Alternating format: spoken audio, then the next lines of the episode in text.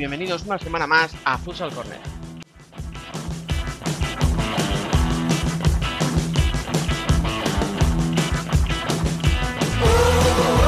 Ya me veis, yo no soy Rubén, yo no puedo hacer esa presentación que hace él, pero el programa va a seguir siendo el mismo, o al menos lo vamos a intentar.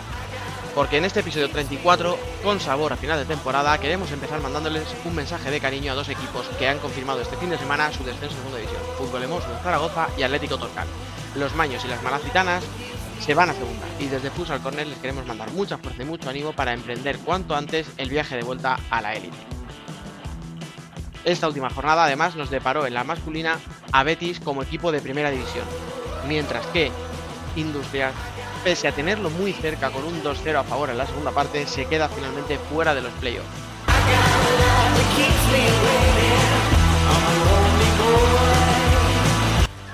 Pero no solo analizaremos lo que pasó este fin de semana, porque además tendremos la visita de una grandísima profesional que nos ayudará a elaborar la lista de las candidatas a las mejores jugadoras de la temporada. Los segundos premios Futsal Corner ya están en marcha y es turno ahora de conocer lo que ya conocemos en el masculino, donde por cierto estáis votando masivamente con más de 500 votos en apenas 24 horas.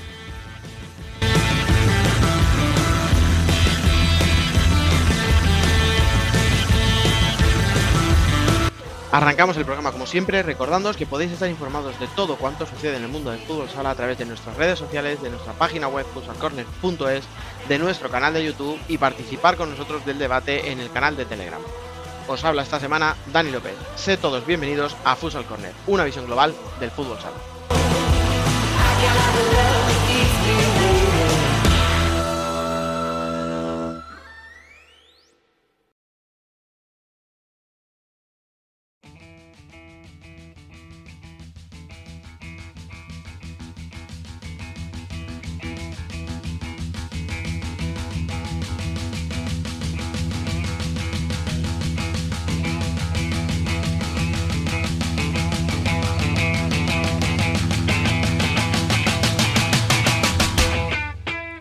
Noticias.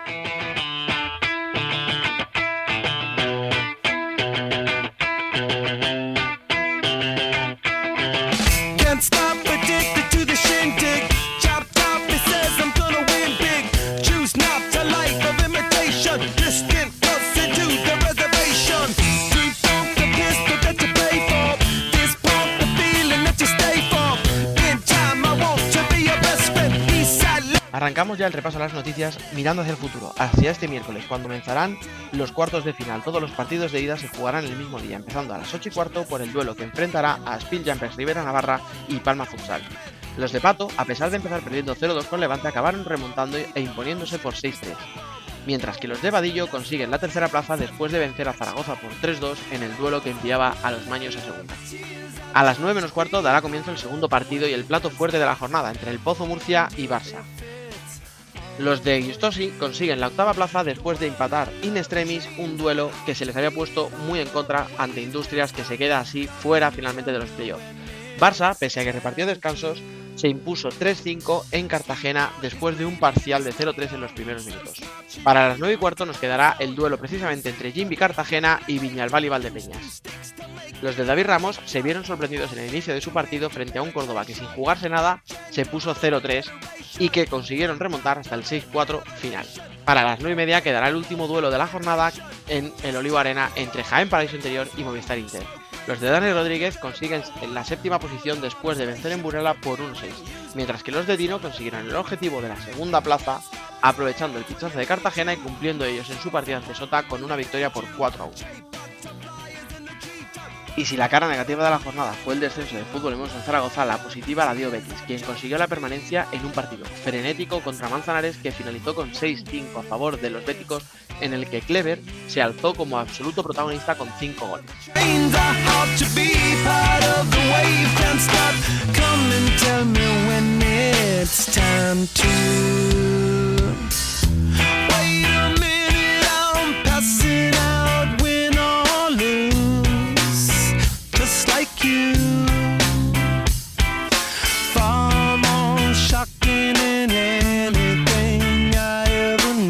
La penúltima jornada en la primera femenina fue fundamental, sobre todo en la zona baja, donde la victoria de Sara Zaragoza por 2-3 en Ourense, unido a la derrota por el mismo resultado de la Peñas Plugues ante Rayo Majadahonda, deja a las mañas en franca ventaja para mantener la permanencia con 3 puntos sobre las catalanas. Recordemos que precisamente se enfrentarán entre ellas en la última jornada, por lo que apenas un punto les bastaría al conjunto local para conseguir la permanencia. La jornada sabatina se completó con el partidazo entre Fus y Alcorcón resuelto para las rojiblancas por 5-4, con un doblete de Vanes Otelo en su regreso a las pistas después de nueve meses lesionado. Hubo victorias también para Burela por 2-7 en Leganés y un empate a 2 entre la Universidad de Alicante y Marín. Y nuevamente un problema con los vuelos, esta vez no suyos, sino del rival, supuso el aplazamiento de un partido de Melilla, esta vez por suerte solo del sábado al domingo. Móstoles pudo viajar un día después de lo previsto en un choque que se resolvió por 5-1 para las locales. La jornada del domingo se completó con el resultado de Pollo 4, Elche 2 y el 6-2 de Roldán a Torcal, que enviaba a las malacitanas a segunda división y certifica la clasificación para los playoffs de las Pachequeras. Este resultado además quita las opciones al Corcón y nos deja solo dos candidatas para la cuarta posición, Pollo Pescamar y Merilla Torreblanca. Las melillenses precisamente viajan al Alcorcón, mientras que las gallegas, con un punto menos y por tanto sin depender de sí mismas, visitarán la cancha de Móstoles.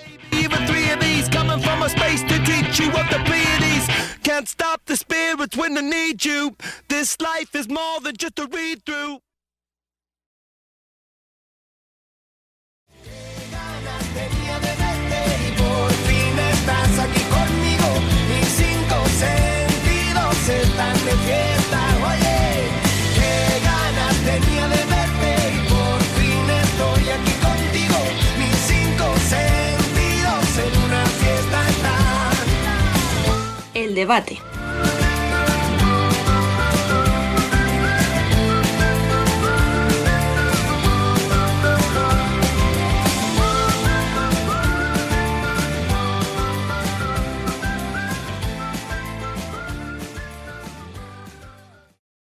Chicos, ya lo habéis escuchado antes, eh, Rubén le tenemos ahí de mudanza, eh, ahora mismo estará cargando muebles, subiendo cajas, pues haciendo todas esas cosas que hace la gente cuando se cambia de piso, así que nada, hoy, hoy, hoy le tocaba a él cogerse el día libre, pero bueno, no pasa nada porque estoy muy bien acompañado, tengo por aquí a Noemí Carbonell, muy buenas, Hola, ¿qué tal? ¿qué? ¿Contenta? No, lo siguiente, ¿no? Con tu Rivera. Bueno, ¿qué te voy a decir? Ayer lloré varias veces, así que muy, muy contenta. O sea, no había día mejor para venir aquí, yo creo. O sea, que es que súper feliz, de verdad. La gente pensará que está hecho aposta, pues, pues sí, y mira, la verdad, lleva razón. Bueno, ahora, ahora vamos al partido de Rivera, ahora, ahora analizamos. De momento vamos a seguir las presentaciones porque tenemos por aquí al grande de Eduardo García Belda. Miki, ¿qué pasa? Muy buenas. Hola, ¿qué hay? Buenas noches. Bueno, no sé, eh, no está muy contenta por, por su Rivera. ¿Tú estás muy contento con algo de la jornada de ayer en concreto?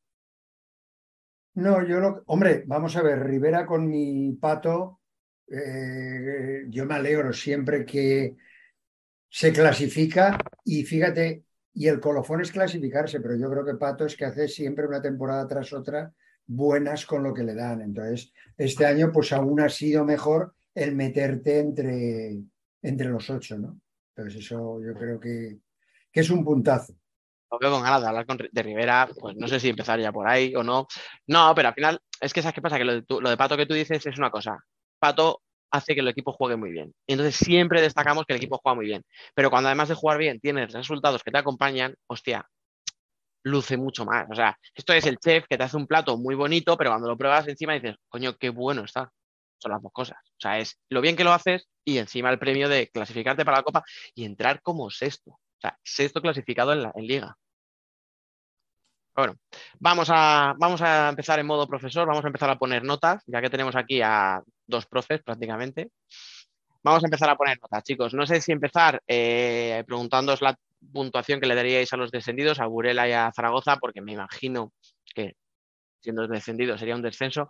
Pero bueno, no sé si queréis decir algo más, si, les ponéis ¿no? Eh, en el mismo escalón a los dos o alguno un poquito por delante del otro. A ver, Miki, ¿cómo ves tú la temporada de Burela y Zaragoza? Bueno, yo creo que al final de temporada cada uno está donde se merece. Eso yo creo que es incuestionable, no puede ser por un partido o por una situación de- particular. Yo creo que son dos situaciones totalmente diferentes. Eh, Burela yo lo pondría sin calificar. Yo creo que, ha hecho una temporada que ha empezado, el cambio de entrenador le ha servido para maquillar un poco los resultados del final de temporada, pero verdaderamente yo creo que era una plantilla estructurada para descender. ¿Para qué, vamos a estar? Que se vendió una cosa, pero yo creo que era el equipo que todo el mundo ya sabía que ponía un no descendido, pues era Burela. En cuanto a Zaragoza, yo creo que Zaragoza ha competido con varios. Yo creo que la plantilla de Zaragoza no era para descender. Creo que ha hecho fichajes. Gianluca, que se ha ido, a mí me parece un jugador muy, muy bueno. Eh, creo que ha hecho muy buenos fichajes.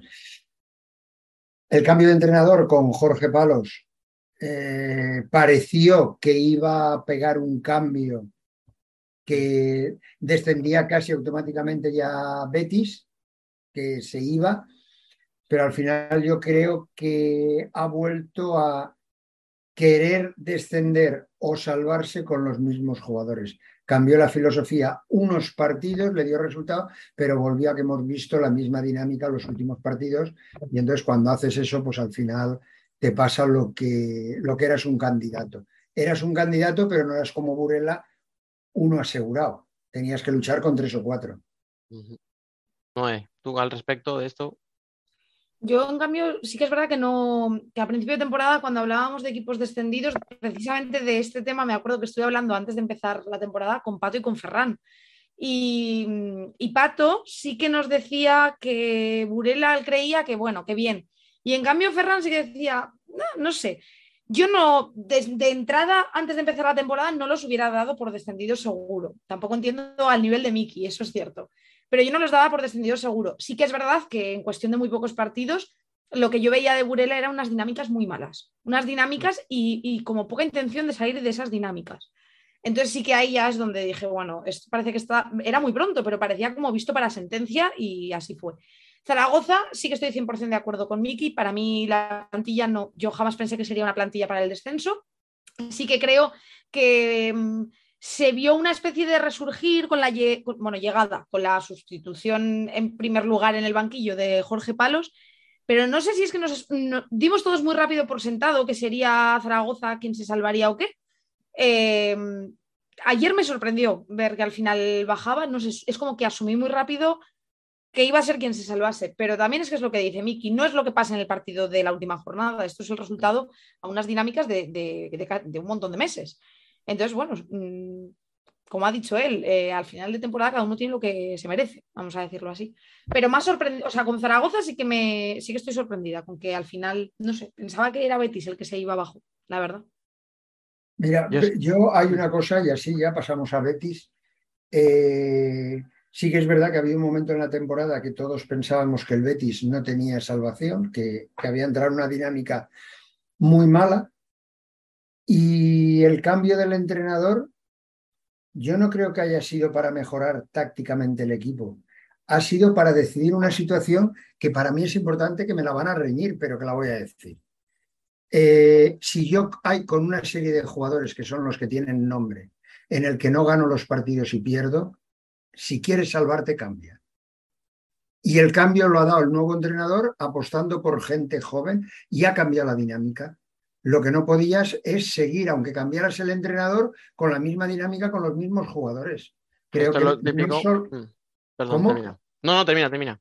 No, no, no solo le ha dado dinámica a que veías tres o cuatro jugadores que estaban jugando en el filial, es que Clever ha explotado, ha jugado más minutos y hay jugadores de los veteranos que tenían que haber dado el caché importante que han dejado de jugar. Entonces yo creo que el entrenador, eh, fíjate, se ha merecido ser el entrenador del nuevo proyecto del Betis el año que viene. Mm. Y es que lo que te iba a decir es que para mí son casos muy, muy distintos. Y eh, al final el tema de Betis es que tú no puedes pretender, ¿no? Como se suele decir, tener resultados diferentes haciendo siempre lo mismo. O sea, si quieres un resultado distinto, cambia algo.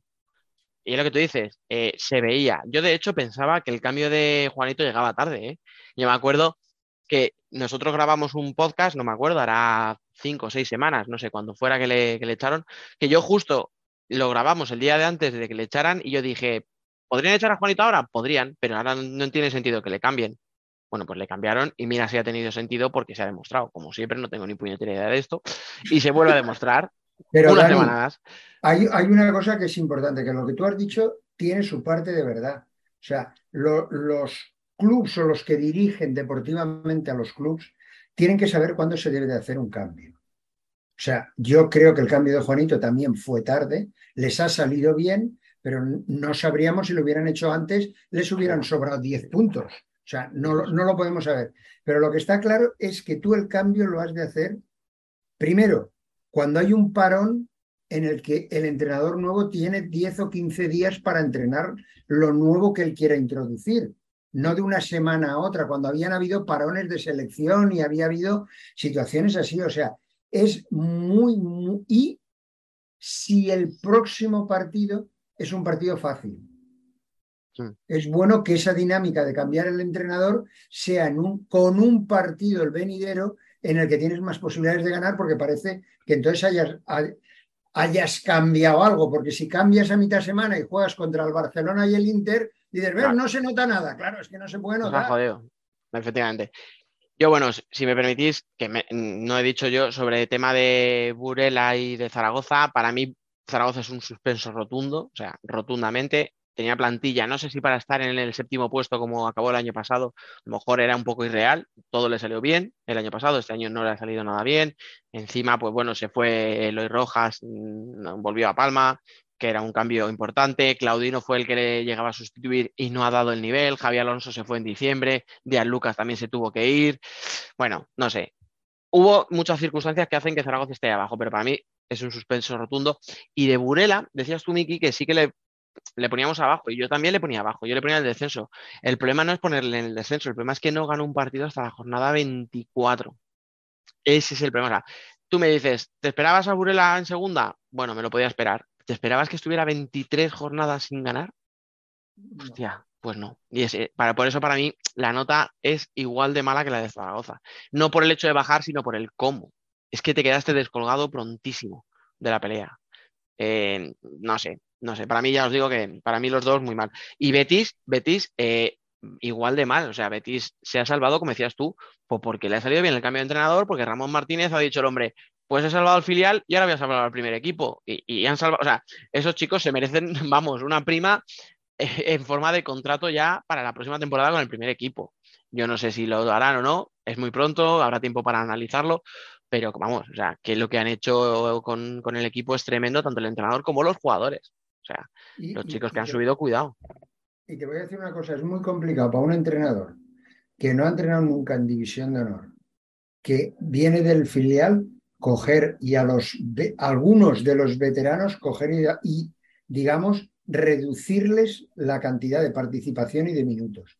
Es muy complicado porque en principio son enemigos públicos que tienes en el vestuario. Sí, sí, sí, totalmente. Chicos, vamos a dar un pasito para adelante. ¿Algo más antes?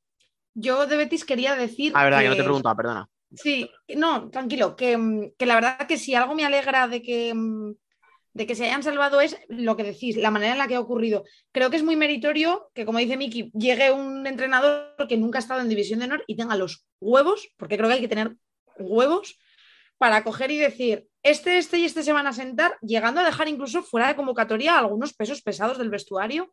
Voy a coger a chavales de abajo. Mm, creo que a veces, eh, pues lo que hablamos cuando decimos, no, es que hace falta un cambio de dinámicas. Para llevar a cabo el cambio de dinámicas, a veces también hace falta echarle valor. Y creo que lo ha tenido, entonces es muy meritorio lo que han hecho él y los jugadores que ha elegido para sustituir a esos pesos pesados. Y lo difícil, por lo que decía Miki, porque la facilidad con la que se te pueden echar esos pesos pesados encima eh, te pone todo un poco en riesgo. Entonces, me alegra mucho eh, ver que la valentía tiene premio. Es una cosa que me, me alegra bastante, la verdad. Y que el sufrimiento sirva de experiencia. Totalmente. Eso es, porque si no, ya sabemos lo que el año pasado, o sea, si no aprendes, el año que viene vas a volver a caer en los mismos errores. Eso es. Yo sí. creo que a base de hostias en Betis lo han aprendido bien. ¿eh? Yo Sí. creo, creo. Chicos, vamos a dar lo que decía, un pasito hacia arriba.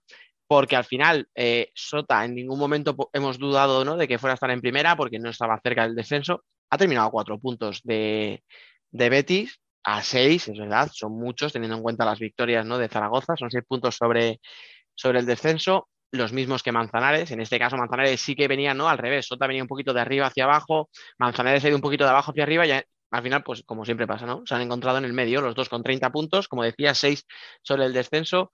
Eh, Noé, ¿cómo valoras tú las temporadas de Sota y de Manzanares?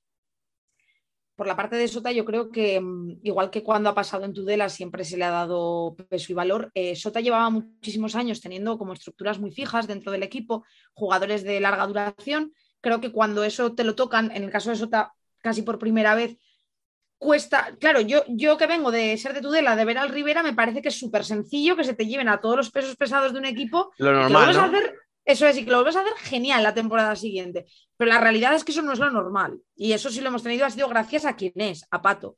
Entonces, Sota, yo creo que de, mm, se oyó muchísimo desde el principio que mucha gente daba a Sota por descendido antes de empezar la temporada. Pasó con Sota y pasó con Rivera. Muchísima gente, hasta gente de Navarra, decía que Mm. los dos navarros eran los que se iban a ir a segunda división. Entonces, bueno, creo que dentro de lo que cabe, mm, tampoco se les puede recriminar mucho. O sea, una plantilla pues también muy joven, muchos chavales nuevos. Eh, hace ya tiempo que no hay como, quitando obviamente a, Roberto Martín, no hay como esas figuras de referencia como fue en la época de Eseberri, Rafa Usín, Martel, eh, Saldisi y toda esta gente. Entonces tampoco lo voy a criticar mucho. Y por parte de Manzanares, otro al que todo el mundo decía, no, estará por... Es que yo he oído a más gente decir que iban a descender Sota, Rivera o Manzanares que, que a decirlo de Betis, eh, Burela o Zaragoza. O sea, entonces yo creo que Manzanares, creo que Juan Lu ha hecho un trabajo maravilloso. Creo que la llegada en el mercado de invierno de Raúl Campos y de Fitz eh, fue agua de mayo, o sea, fue, les vino de maravilla. Yo a ellos no les voy a poner un pero. Yo personalmente a Manzanares aplaudo muchísimo, muchísimo lo que han conseguido. El primer año en primera no, no es fácil y les han sobrado hasta mm, jornadas de decir, oye, mira, ya estamos salvados, ya lo que queda disfrutar. Y han dado la cara hasta el último momento, porque ayer, sin jugarse absolutamente nada, hicieron que Betis pagara muy cara la permanencia. Hicieron que tuviera que sudar todo y más. Y a mí me gustan esos equipos. Miki, Bueno, yo hay cosas que sí estoy de acuerdo y cosas que no. hombre, para, Eh, para eso venimos, para debatir. Eh, yo me acuerdo, a- antes de empezar la temporada, creo que el programa que hicimos antes de empezar la temporada, yo os hice tres o cuatro grupos de equipos y puse intermedios unos poniendo al lado. Depende de la aportación de su entrenador. ¿Te acuerdas o no? Que, Sí, sí, que sí, podían cambiar de grupo según la aportación de su entrenador. Por ejemplo, Manzanares candidato al descenso, sí, pero con un buen entrenador que es capaz que con los fichajes de enero decir, yo lo que necesito es esto, esto y esto, tres jugadores, portería, pivote y finalizador, y darle un cambio totalmente al equipo con los fichajes que pide. 10 por Juanlu. Independientemente de que cuando subes, ten en cuenta cuando los equipos suben de la categoría, de segunda categoría a primera, tienes unas deudas morales que son muy difíciles de quitar. Como tú a tus jugadores importantes en segunda división coges y les dices, A ahora los, te que, diré". a- a los que te han dado el estar en primera, decirles, pero tú no lo vas a disfrutar. Por eso te digo que hay unas deudas morales que al final te condicionan también la plantilla. Y en enero te das cuenta de que no ha hecho y los cambios que haces los haces eh, perfectos. Shota. Shota, yo creo que son los dos equipos, Shota y Rivera, en los cuales tienen dos entrenadores que su personalidad la reflejan más que nadie en, el juego. Pero este año ha habido un condicionamiento. Primero, Shota ha tenido que rebajar mucho la edad y, y traer de países poco importantes en el fútbol sala. ¿Por qué? Por el tema económico. No hay, no hay vuelta de hoja. Eh, consiguió al principio de en la primera vuelta, creo que estuvo el último partido que se jugaba el entrar entre los ocho, ¿no? ¿Te acuerdas con el Inter? Sí, en el partido contra. es. si empataba Inter, tal, o sea, Sota Inter, si ganaba uno de los dos, entraba en Copa, y si empataban, entraba a Córdoba. Por eso te digo. ¿eh? Y eh, después ha tenido muchísimos lesionados, no ha sido capaz. Y yo este año, Burela, Ay, Rivera, que estoy totalmente de acuerdo con lo que ha dicho, porque además Pato ha sido uno de mis niños. Entonces, y tenéis otro niño mío allí, Nacho. Me parece uno de los mejores cierres que tiene la Liga Nacional hoy en día para marcar por delante a los pibes. Con lo joven que es, además, que es como lo que todavía impresiona más, la juventud. que, habría que hacer una pregunta importante. ¿Cómo no sirve para jugar en el equipo de su ciudad y al equipo que va es titular indiscutible y queda por delante del equipo de su ciudad que no lo quiere? Efectivamente. Es, Nos alegramos. además esto, esto ya te lo dije hace tiempo, ¿te acuerdas, Dani? Sí, sí, sí, sí, sí, es verdad. Es verdad que de esto hablamos hace mucho, además. Sí, sí, sí. Tú me dijiste, cuidado que se va un chico para Rivera cedido. Pues está cedido, creo, ¿no? Sí, no, No, está ¿No? fichado, me parece. ¿eh? Ah, vale, está Creo que está fichado, fichado. está fichado, está A fichado. Vale, mí me, vale, lo dijo, me lo dijo también una persona que conoce bastante bien a Levante cuando salieron Mm. los anuncios de quién venía. Yo a Nacho no lo conocía y una persona me dijo, pregunté por él y por varios más y una persona que me dijo, a ti Nacho te va a encantar, ya verás, es un tío trabajador que aprende. Y encima es simpaticísimo, ¿eh? que lo poquito que he tratado con él, Eso es vaya, por lo que pedazo más de te ha chaval, gustado. vaya pedazo de chaval. Eso es lo que más te ha gustado de él. No, lo que, lo que más me gusta es que con lo jovencito que es, tiene la cabeza muy bien amueblada. Sí. Y es muy, bueno, es que en Tudela el que no es currante se va. Entonces ya te digo yo que es muy currante, claro. Y Rivera este año, por eso diferencio un poco este año. Estos años pasados, Shota probablemente ha hecho mejores temporadas que Rivera porque tenía un poco más de jugadores veteranos. Este año ha sido al revés porque lo que no puedes comparar es a Pitiño con Martil. Martil es un Mm. jugador de club, bien arregladito, que Rivera tiene varios, pero el brasileño que habéis tenido es un, un brasileño top que hace ¿Cómo, jugar se, a todo el cómo se os está yendo esto a Rivera, eh? No, pero, pero es un éxito. O sea, muchas veces, yo lo he discutido con mucha gente. Hoy en día que las plantillas hay gente que cree que deben de ser de 14 y de 15 y de tal, es mejor tener mejor plantilla o mejor equipo de los 6 o 7 que juegan. Dame creo 10 que- dame 10 que sean buenos. No, no, a mí dame menos, dame 7 jugadores Bueno. de campo buenos y los demás que sean jóvenes que yo los haré. Siete de campo más dos porteros, nueve, Miki. Me vas a discutir por uno, me cago en la No, mano. no, pero me refiero a que de campo. Sí. Y los otros los haré yo. De- claro, si tienen condiciones. Bueno, vale, pasamos a los dos más para arriba, va. Vale, ya está. Yo no te opino nada de Manzanares. Opina, va. No, no, no, muy rápido, muy rápido, porque ya lo habéis dicho casi todo. Eh, Sota, creo que efectivamente las lesiones y el quedarse fuera de Copa eh, ya le hizo desconectarse. O sea, entre eh, los problemas con los fichajes, eh, lo que decías tú, o sea, al final, por mucho que queramos y digamos, ay, Venezuela, qué bien juega en el Mundial, ay, la Liga Venezolana, qué entretenida es. Es un chico venezolano, llega a España, es una liga nueva, es un tal, y ya no digamos un tailandés que ni conoce el idioma. O sea, era, era muy complicado y lo que tú dices, y luego, joder, los que se quedan, Asier para mí ha bajado, para mí Asier no es el Asier de hace tres años, que era, para mí era titular de la selección y ahora mismo, lo siento porque le tengo mucho aprecio, pero no le pongo ni en el top 10 de la liga, o sea, fíjate lo que te digo. Eh, Martil, pues sí, Martil, joder, mm, es un jugador muy bueno y es un jugador de equipo, pero no es lo que era ese Berry, o sea, por ejemplo, entonces, claro, todo eso, pues al final se tiene que notar, o sea, entonces, bueno, yo me cuesta suspender a Sota porque con la plantilla que tenía tenía que no pasar apuros, no los ha pasado. Bien, pues suficiente, perfecto. Y Manzanares, eh, yo lo hablaba con Juanlu cuando le entrevisté la semana pasada, que sí, Antonio Navarro es un porterazo y se merecía una oportunidad. Bien, Cis no le vamos a descubrir, a Raúl Campos no les vamos a descubrir. Pero es que Manzanares la primera vuelta la acaba fuera del descenso, sin esos jugadores. Que hubiera podido sufrir mucho y a lo mejor hubiera caído, puede. Pero la parte que corresponde a Jovalú ya la tenía hecha. O sea, él la primera vuelta sin fichajes, con todo el equipo de segunda prácticamente, lo tenía fuera del descenso. Pues para mí Manzanares es una temporada de 11, no de 10.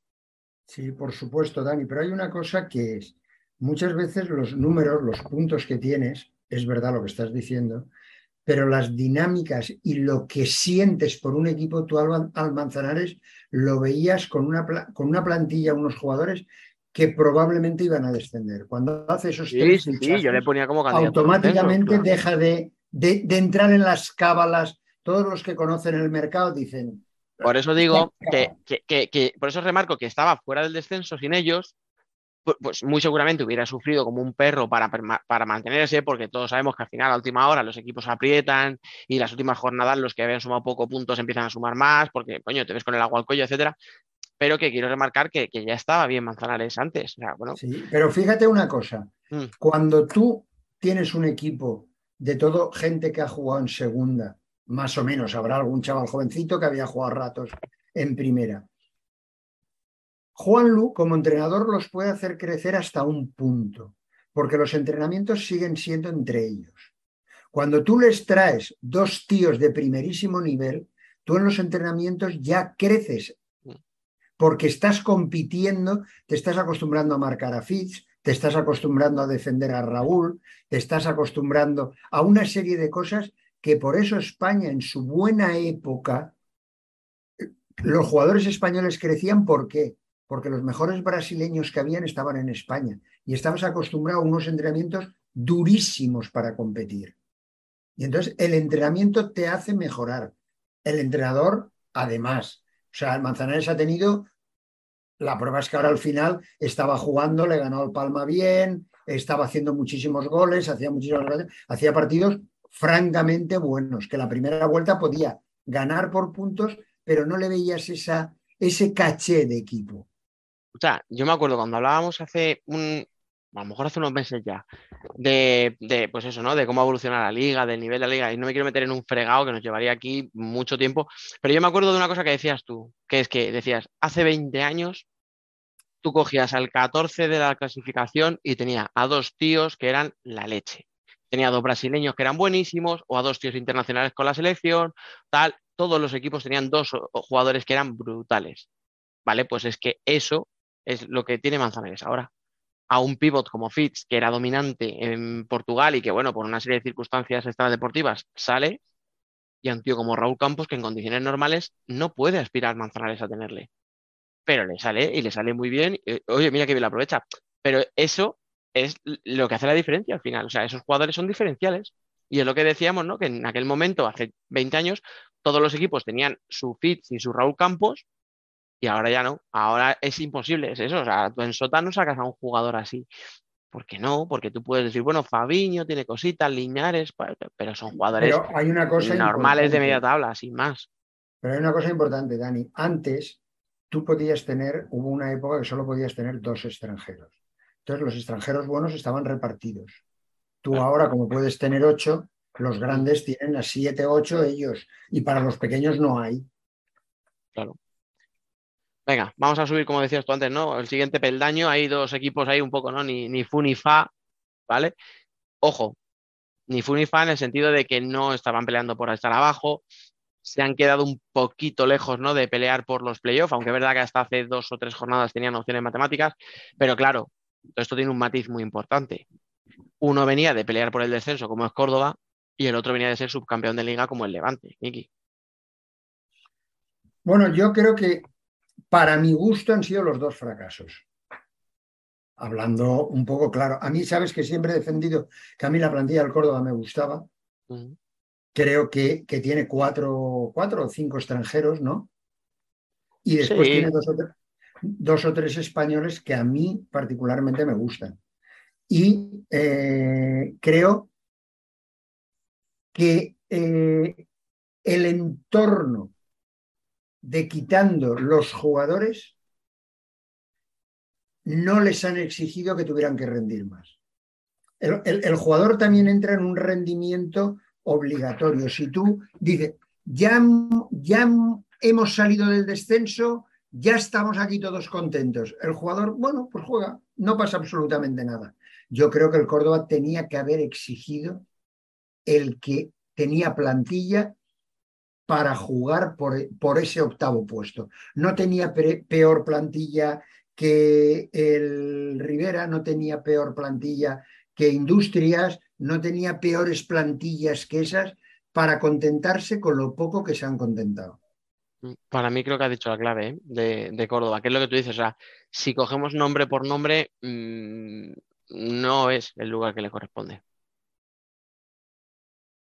Yo no digo que se tenía que haber metido entre los ocho, pero sí que Llegar a haberle jornada con opciones.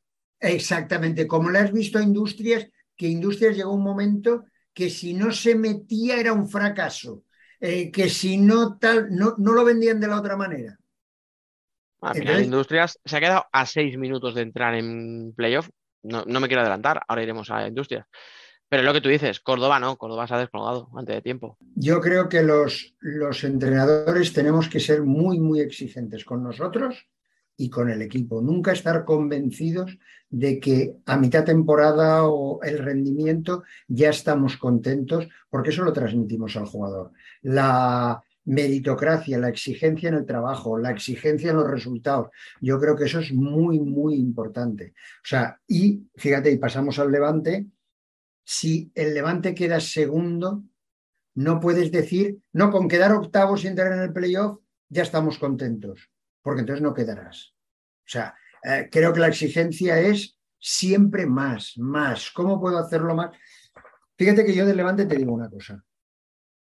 Me sabe mal porque es mi equipo. Además, llevo ahí el llavero del Levante y todo. Pero cuando un equipo tiene un mismo entrenador y prácticamente una misma plantilla, los automatismos van saliendo cada vez mejor, porque el tiempo hace que tus automatismos defensivos y ofensivos sean mejores. Si tú a un equipo, como hemos hablado de alguno, le cambias cada año siete tíos, tienes que empezar de cero. Si tú solamente tienes al equipo, llevas tres años entrenando o dos años entrenando al mismo equipo que ha quedado subcampeón de liga, porque te quiten a Esteban, no puedes quedar el décimo. O sea, mira que yo soy un enamorado de Esteban, pero no es eh, un ferrao. O sea, yo qué sé, por decir. Exactamente, es un buen jugador de equipo. Pero tus automatismos después de tres años tienen que hacer que eso no se note. Que en vez de jugar para campeón de liga, bueno, pues juegues para el quinto, el cuarto, eh, estás ahí, el sexto si te sale mal. Pero de ahí hace cinco partidos estar fuera de liga y de copa. Mm. Eso es muy difícil de ver dónde está el foco de responsabilidad. ¿eh? Si en los jugadores que se ha hecho una plantilla vieja, ¿quién la ha hecho? Si eh, que el entrenador no ha sabido presionar lo suficiente o el que ha organizado todo. Es complicado. Todo eso se lo tienen, hay equipos que se lo tienen que hacer ver. El, el- la única manera de crecer de verdad es el autoanálisis, la crítica personal. Eso te iba a decir, la autocrítica. O sea, el decir, señores, hemos hecho una mierda de temporada y no podemos pasar lo que tú dices, de estar a segundos casi de ganar una liga y jugar la Champions, a acabar, pues eso, en el 12, 13, fuera de objetivos todo el año. Y no pasa resultados. nada. Bueno, habría que ver, ¿no? De puertas hacia eso es lo adentro. que yo te como- digo. Eso tiene que tener una repercusión durante el año de estos resultados traen estas consecuencias. Mm. Si no pasa absolutamente nada, el jugador es lo que te digo, no pasa nada, pues oye, no pasa nada. Si el año que viene encima como el levante de fútbol no iba bien y se suponía que va a haber una criba importante si el levante bajaba a segunda, bueno, pues nos da igual a todos. ¿Qué pasa? No pasa nada. Y entonces eso, es- eso es complicado. ¿eh? Si yo fuera aficionado del Levante estaría preocupado por lo que tú dices, porque si ya este año ha sido malo y me están diciendo que como el Levante de fútbol ha bajado, mm, el presupuesto para el año que viene se va a reducir, yo estaría bastante preocupado. Pero bueno, Noé, ¿tú también les pones ahí un poquito en el mismo listón a Córdoba y a Levante? O... Yo en mi caso no, a Córdoba lo pongo un poco por encima de Levante a la hora de repartir notas. Eh, sí que creía efectivamente que iban a estar como pues, tipo Santa Coloma eh, hasta la última jornada con opciones, como pasó eh, para la clasificación de Copa, que Córdoba eh, perdió sus opciones contra Rivera en un partido atrasado un mes y tal, pero estuvo en la pomada hasta el final. Mm. Yo sí que pensaba que, que Córdoba iba a estar en la pomada hasta el final. Sí que estoy de acuerdo con, con Miki en que em, por declaraciones que veías y tal, cuando un partido no salía bien, típico partido, dices, bueno, Córdoba ganará. Y no ganaban, eh, no pasaba nada. Vale, bueno, ya llegará el momento. Igual una, una falta de exigencia. No sé si por parte de entrenador o ya una falta de exigencia por parte de quien está más arriba. ¿Vale? Esto es que los escalafones dentro de un club. En el caso de Levante, yo estoy sorprendidísima, o sea, llevo sorprendida toda la temporada con ellos. eh, vienes de casi ganar una liga, meterte en Champions, creo que la participación en Champions ya nos dejó ver que pasaban cosas. Y sí que estoy 100% de acuerdo con lo que habéis comentado. A mí Esteban me parece un jugadorazo, pero no es un Ferrao. Y eso aunque fuese un Ferrao, que a ti te quiten una pieza del tablero, pero el resto de piezas sigan siendo las mismas, no puede suponerte tanto cambio en lo que se está viendo. Es que aunque Esteban fuese un tío, eh, el mejor jugador del mundo, el tío que más goles mete de- del mundo, seguiría sin entenderlo. ¿Me estás diciendo que el año pasado Levante solo funcionaba porque estaba ese chico? No lo puedo entender. O sea, Levante creo que tiene una plantilla muy buena, creo que tiene un entrenador muy bueno y es evidente que han fallado muchas cosas cuando te quitan una pieza que por clave que fuera Esteban, por la cantidad de goles que metiese, hostia, que es que tienes otro montón de piezas importantísimas que eran maravilloso cómo funcionaba. ¿Qué pasa? Que ahora no, te quitan una y todo eso se cae. No creo que sea solo culpa de que falte esa pieza. Creo que, que algo pasa ahí dentro, algo ha fallado ahí dentro. Puede ser que, la, que porque el run run, o sea, Levante de fútbol ha estado muy mal desde el principio de temporada y se le ha visto un claro favorito al descenso desde el principio de temporada y enseguida en el fútbol sala llegó lo de si descienden, baja la cantidad económica. No sé si a veces el que no siente mucho los colores y siente el dinero, que no juzgo a nadie, que yo es la primera que siente el dinero muchísimo, eh, te puede llevar a pensar, bueno, como igual esto acaba mal, me echan por no cobrar, no me voy a matar la cabeza. Eh, cuando eres profesional creo que eso no puede ser. O sea, tú te puedes mm, ir el año que viene a donde sea que lo tengas ya firmado, pero hasta, hasta el último día el que te está pagando es tu club y tienes que darlo todo hasta el final, sin importar que en esa criba tú vayas a caer. Porque tienes también que dar la cara por ti, porque si caes en esa criba, eh, te- necesitarás que venga alguien a buscarte otro equipo para la temporada siguiente. Eh, yo suspendo a Levante, lo suspendo, pero al nivel de Zaragoza Burela, ¿eh? de verdad. Sí, porque no puedo, yo, o sea, yo me acuerdo antes de la temporada, eh, hablando con mi familia, que nos gusta mucho comentar de fútbol sala, decíamos, bueno, Levante después de la temporada pasada, no cambiando prácticamente nada, son, tienen opciones a todo. O sea, yo lo veía al nivel de Valdepeñas Cartagena, eh, sin- no al nivel del Barça, pero justo debajo dándolo todo. Empezó la temporada y dije, bueno, un mal arranque lo tiene cualquiera, pero es que mal arranque se quedó en mal. Yo- Arranque. Yo, pero, pero quiero- solo una cosa que, que ha dicho Noemi que yo tengo que matizar. Yo no creo que haya ningún jugador que porque sepa que se va a ir o porque sepa que va a haber una reducción, una reducción eh, su rendimiento sea peor. Yo lo hablo desde mi prisma como he sido yo, porque aunque te vayas a ir, cuanto mejor juegues, más, más dinero vas a exigir al, al siguiente equipo. O sea, es un círculo que tal. Y después hay una cosa. Si eso tiene razón, vale, suponemos que tiene razón, que hay una serie de jugadores X que su rendimiento ha bajado, sobre todo la segunda vuelta cuando el Levante entró en picado de fútbol. Ha bajado, perfecto. Pero ya no te has metido en la copa. O sea, esto no viene el jugar mal cuando el Levante de fútbol empieza a ir mal. Eso se agudiza después de la copa, de la primera vuelta de fútbol. Y después hay una cosa, hay, como tú has dicho, unas jerarquías por encima del jugador. ¿Qué pasa si tú ves que el rendimiento está siendo malo y el jugador no está dando la cara? ¿Lo sigues poniendo lo mismo todos los partidos? Eso tiene que tener un castigo. Tiene que, ser- que el jugador sepa que si no rinde, no juega. Yo, mi opinión, sabes que siempre he sido que he dicho, la estructura defensiva del Levante no ha sido nunca muy buena. Ni el año pasado, ni este. Pero hubo una diferencia. El año pasado estaba Fede de portero, que estuvo estratosférico, que fue el mejor con diferencia todos los partidos. Y este año ha estado bien, normal, y ha sido uno de los equipos más goleados de primera división. A ver, yo tengo aquí varias cosillas que, que mira, tú, tú matizabas y yo voy a rematizar. Eh, yo no voy a decir que hay jugadores que sean mercenarios, a mí es una palabra que me parece horrible, creo que cuando la dice alguien la dice porque quiere hacer daño y no, no me gusta en absoluto. Pero sí, pero sí, que tú decías, Miki, es que hay jugadores que aunque quieran irse o sepan que les van a echar, ¿no? Tienen que jugar bien porque buscan un buen contrato. Eh, hay jugadores que tienen un contrato con otro equipo desde hace 10 meses. Sea, hay jugadores que empiezan la temporada en septiembre y ya saben dónde van a ir al año siguiente y ya lo tienen apalabrado todo. Y a lo mejor no firmado porque legalmente no puedes hasta que te quedan seis meses de contrato, pero apalabrado sí lo tienen. Entonces, eh, no les afecta, no les afecta el rendimiento porque saben que van a ir a, a X equipo. Sigo. Eso Eh, me vas a dejar contestarte, ¿eh? Eso me vas a dejar contestarte. Déjame que diga algo, hombre, que no estoy diciendo nada, coño.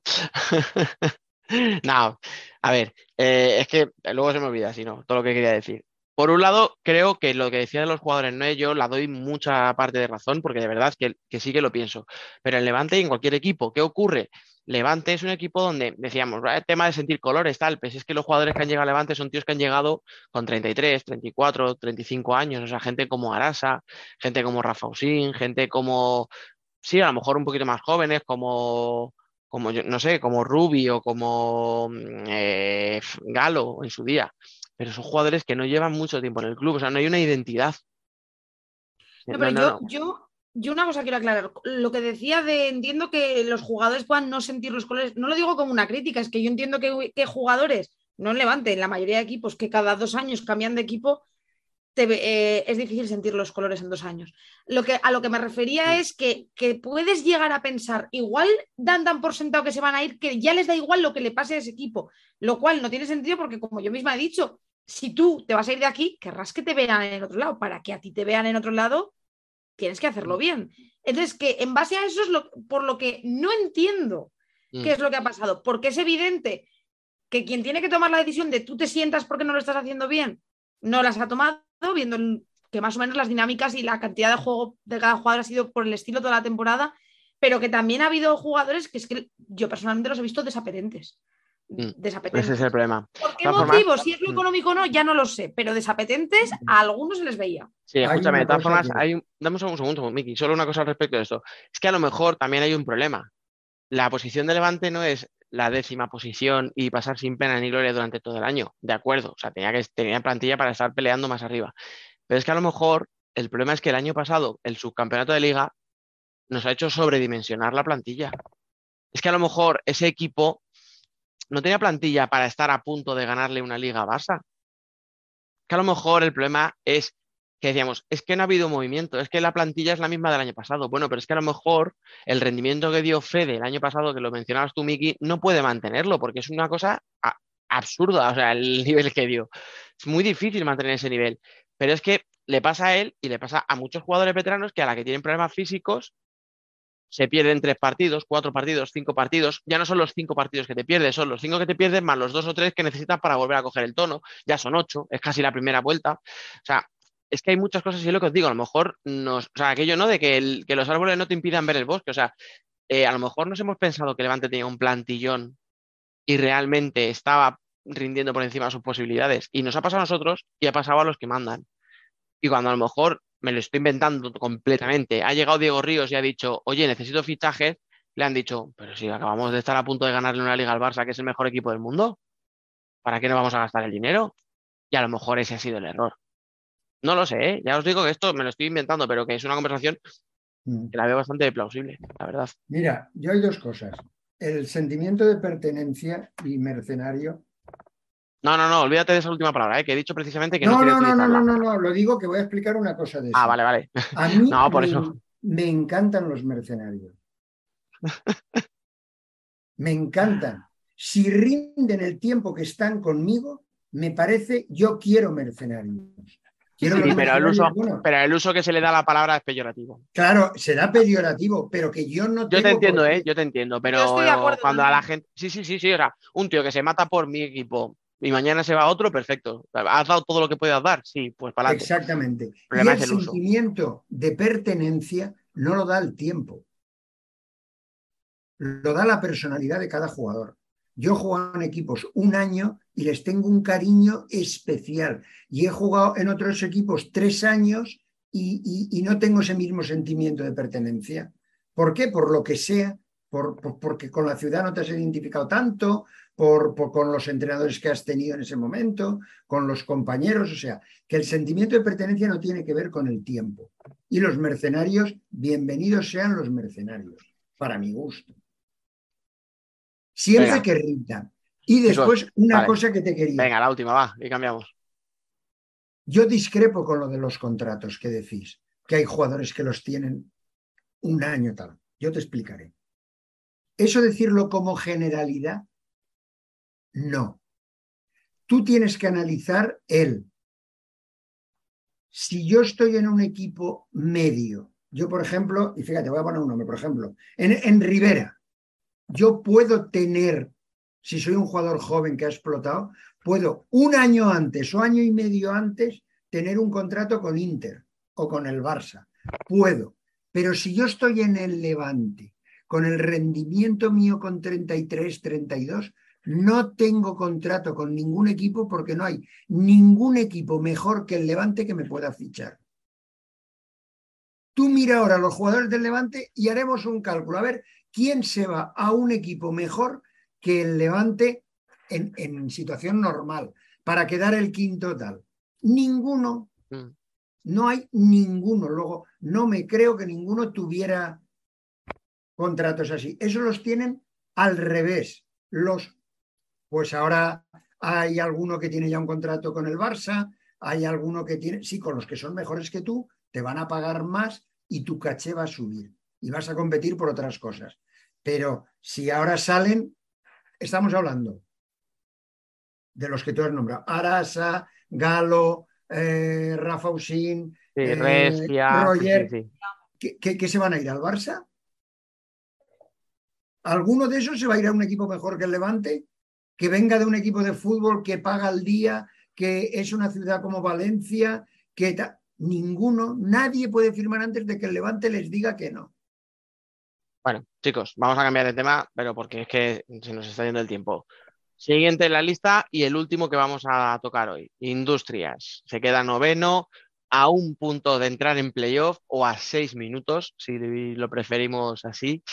Eh, eh, no hay. ¿Qué, qué- qué nota le damos a Industrias? Me cuesta un montón valorar a Industrias, eh, porque es verdad que además lo ha comentado antes Miki, que un punto en esta liga en el que empezamos a exigir que Industrias tenía que, que hacer algo, que estar en el playoff, que llegó la Final Four de la Copa del Rey, eh, dimos por sentado que era su momento de ganarla. Bueno, también era el momento de ganarla de Jaén y de Valdepeñas, era el momento de todos, menos de la UMA, sorpresa. Fíjate, Eh, fíjate qué cosas.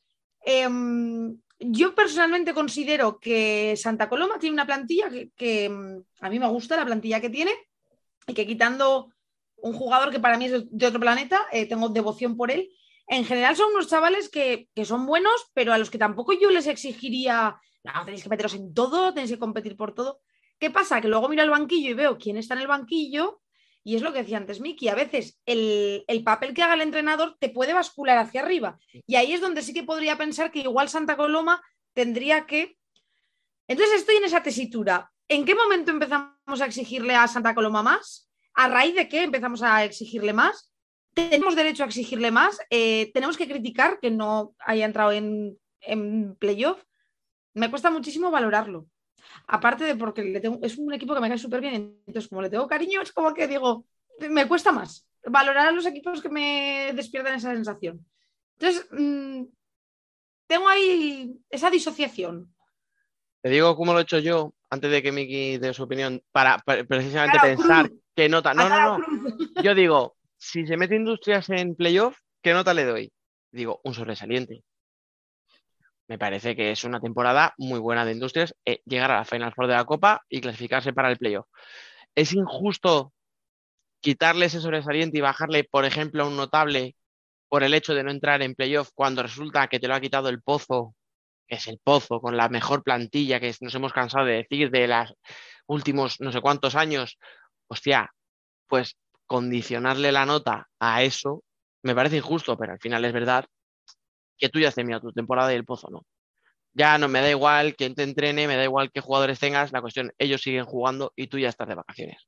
Con lo cual, sí que le voy a bajar un poquito al notable. Y por si había dudas, eh, le bajo un poquito más. ¿Por qué? Por la copa. Lo que hizo UMA es histórico, no lo vamos a volver a vivir en la vida, es precioso, o sea, es decir, para todos nos gustan esas historias, o sea, es la típica historia de fútbol sala que dentro de 10 años eh, el que esté aquí llevando Futsal Corner, pues sacará un artículo de cuando la UMA Antequera estando en segunda división, ganó un título que solo había ganado hasta ese momento Barça, Inter y el Pozo. Es una historia preciosa. Y es una historia muy bonita en la que se carga a cinco equipos de primera. Pero es que lo que tú decías, era la tercera Final Four consecutiva de Industrias. Y, perdón, y era su momento. Era su momento. Y les pudo la presión, entraron al partido muy nerviosos, entraron tarde, eh, la UMA se lo creyó, se lo había creído ya antes y permitieron que se lo siguiera creyendo ya con el partido en juego. Entonces, ahí le tengo que bajar la nota a Industrias. Hablamos solo de liga, en liga bien, en liga están una buena nota, han aprobado holgadamente, han estado cerca, ya te digo, de sacar una nota muy buena, pero es que no puedo, no puedo desligar lo que pasó en la Copa del Rey de la temporada y creo que eso fue un borrón importante. Yo estoy seguro que Javi, con lo competitivo que es, se va de Industrias jodido por no haber podido llevar al equipo mínimo hasta la final, seguro. Ahora sí, Miki, todo tuyo. Bueno, yo creo que el artífice de hacer una plantilla como tiene Industrias eh, la tiene Vicente García. Creo que es el artífice de ese club, E- ese es el crack, sí. el artífice de apostar por el jugador catalán con algún refuerzo, pero por el jugador catalán, apostar por él. El, yo tengo mis dudas si, como dice Noemi, eh, el mito ha hecho mejor al equipo o el equipo ha hecho mejor al mito. Tengo bastantes dudas hacia eso. Eh, desgraciadamente, eh, sí que es verdad que meter a Industrias García entre los ocho es un éxito. Pero como en los grandes partidos yo creo que no ha dado el punto que tenía que dar, llámese final de Copa y llámese en partidos como el otro día contra el Pozo, como el tal, pues nos quedamos ahí con el sinsabor que yo y tiene un jugador que sí que te doy la razón en lo que habéis dicho antes de los contratos. Dragowski es un jugador que no es de industrias. Puede tener el contrato dos años antes porque se va a ir a un grande. O sea, eso es- estamos de acuerdo. Y tiene más jugadores catalanes que esa apuesta y ese club con esa identidad existía antes de estar Javi Rodríguez. Escucha, esto me lo contaba Sergi, ¿eh? amigo de la casa, que es como el ciclo de la vida, ¿no? O sea, Industria coge chavales, les forma y cuando tienen 15, 16 años están despuntando, se los lleva a Barça, les mete en su filial, se salen en el filial, alguno debuta con el primer equipo, pero tienen que salir. ¿Y qué hacen? Volver a casa. Por eso, por eso te digo que el éxito es de esa persona. Yo, por eso a mí me supo mal. Fíjate que, que el, el partido ese que, que dices tú que fue, digamos, además fue el, el último que acabó, Industrias Pozo. Sí, bueno, o sea, eso solo pasa en eso no pasa a nosotros, ¿eh? O sea, jornada unificada y hay un apagón y cinco minutos suspendido. El, el, sí que es verdad que a mí, por Vicente García y por Tomás Fuertes, eran dos equipos que a mí me hubiera gustado que entraran. Creo que son esos presidentes que no hablamos, presidentes sponsors, o sea, que los ponen ellos de su dinero, que no llevan cinco años, cuatro, son una racha de un club, son tal, es que llevan 20 o 30 años. A las buenas y a las malas. Entonces a mí, pues eso, tengo mi corazoncito, si encima en, el pozo he estado, pues tengo mi corazoncito que no sabía, me hubiera gustado que se hubieran clasificado los dos. Pero tampoco tengo nada contra los que se tendrían que haber ido. Ya, complicado, pero al final solo entran ocho. O, o- o, bueno, solo, en la mitad de la liga. Bueno, va, creo que vamos a dejarlo aquí por- porque es evidente que al final eh, hay equipos, creo que os lo comentaba antes, eh, equipos Ri- Rivera, mm, pase lo que pase en los playoffs, temporadón de sobresaliente. Jaén ha vuelto a entrar en Copa de España, ha llegado a la Final Four de la Copa del Rey, entra en playoff. Nadie le va a poner ninguna pega a Jaén, pase lo que pase, gane, eh, dan- o sea, de la campanada contra Inter o quede fuera. Son dos equipos que ya su temporada es excelente, pero claro, no podemos valorar a los equipos de playoff por eso, porque el Pozo ha entrado llorando en el octavo puesto. Alguien me va a decir, temporada del Pozo, horrible. Y yo le digo, ¿y si se carga a Barça? ¿Alguien es capaz ahora aquí de decirme rotundamente no tiene posibilidades de ganar a la Barça? Mm, mm, mm. Pero no, no, no, no pongas la, la segunda parte. Horrible la temporada. Yo es que hay una cosa que es importante. En el pozo ha sucedido una cosa que desde fuera es muy fácil decir, pues la culpa del entrenador, o la culpa de que los jugadores no tal, o que la culpa de tal. Lo que está claro es que el pozo, volvemos a lo mismo, tiene que analizar siendo una ciudad pro futsal, porque yo estaba allí dos años, y eran 7.000 personas todos los partidos. Una ciudad que vayas donde vayas se habla de fútbol sala, que encima el Murcia de fútbol está en no sé qué categoría, que tiene todo para el fútbol sala. El público ya no se siente apego a su club. No va nadie. Sí, sí, las Entonces- imágenes que se ven son lamentables. Desolador. Entonces, entonces, ahí es donde alguien ha de pegar algo y decir, ¿qué estamos haciendo de verdad mal para haber tirado a la afición del club, a la gente de la ciudad del club? Mm. ¿Qué estamos haciendo mal? Y no es meter un gol o perder la copa en el último minuto o en los penaltis o hacer algo estamos haciendo bien que el apego de la ciudad con lo que representa hoy en día el equipo ya no existe. Mm, totalmente. Bueno, escucha, Yo- que. Vale, venga, no, dale. Y Yo ahí. personalmente pienso que tiene toda la razón Miki y yo creo que la causa está en que se ha perdido la esencia del club. Yo lo he dicho muchas veces en este programa. Yo hace tiempo que al Pozo lo veo desdibujado con respecto a lo que era hace unos años. Esa idea de, ese sentimiento del club de la cantera, toda la ciudad volcada, se ha ido desdibujando. Sí que es verdad que ta- también es cierto que personalmente creo que el Varapal, uf, lo de la Copa mm, fue un golpe en la nuca para el Pozo.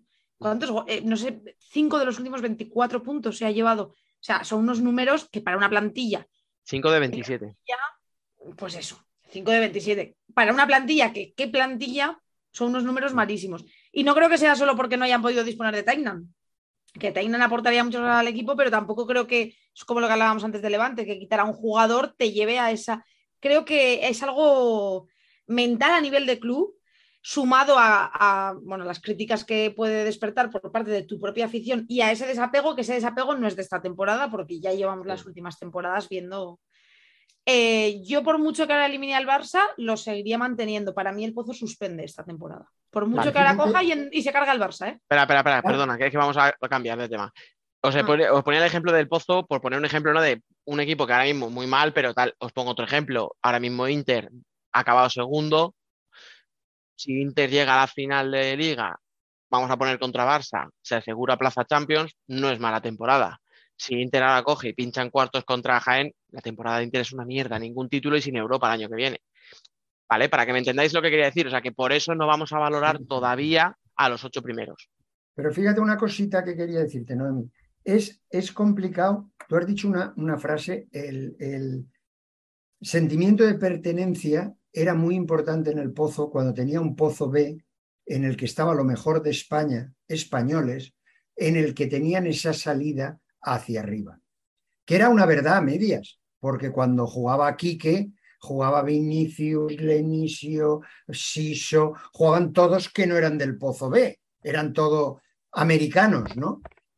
Y cómo consigue ese equipo tener pertenencia, que el pueblo, que la ciudad los quiera y que hoy en día, hasta teniendo aquí que de director deportivo, la ciudad no los quiera.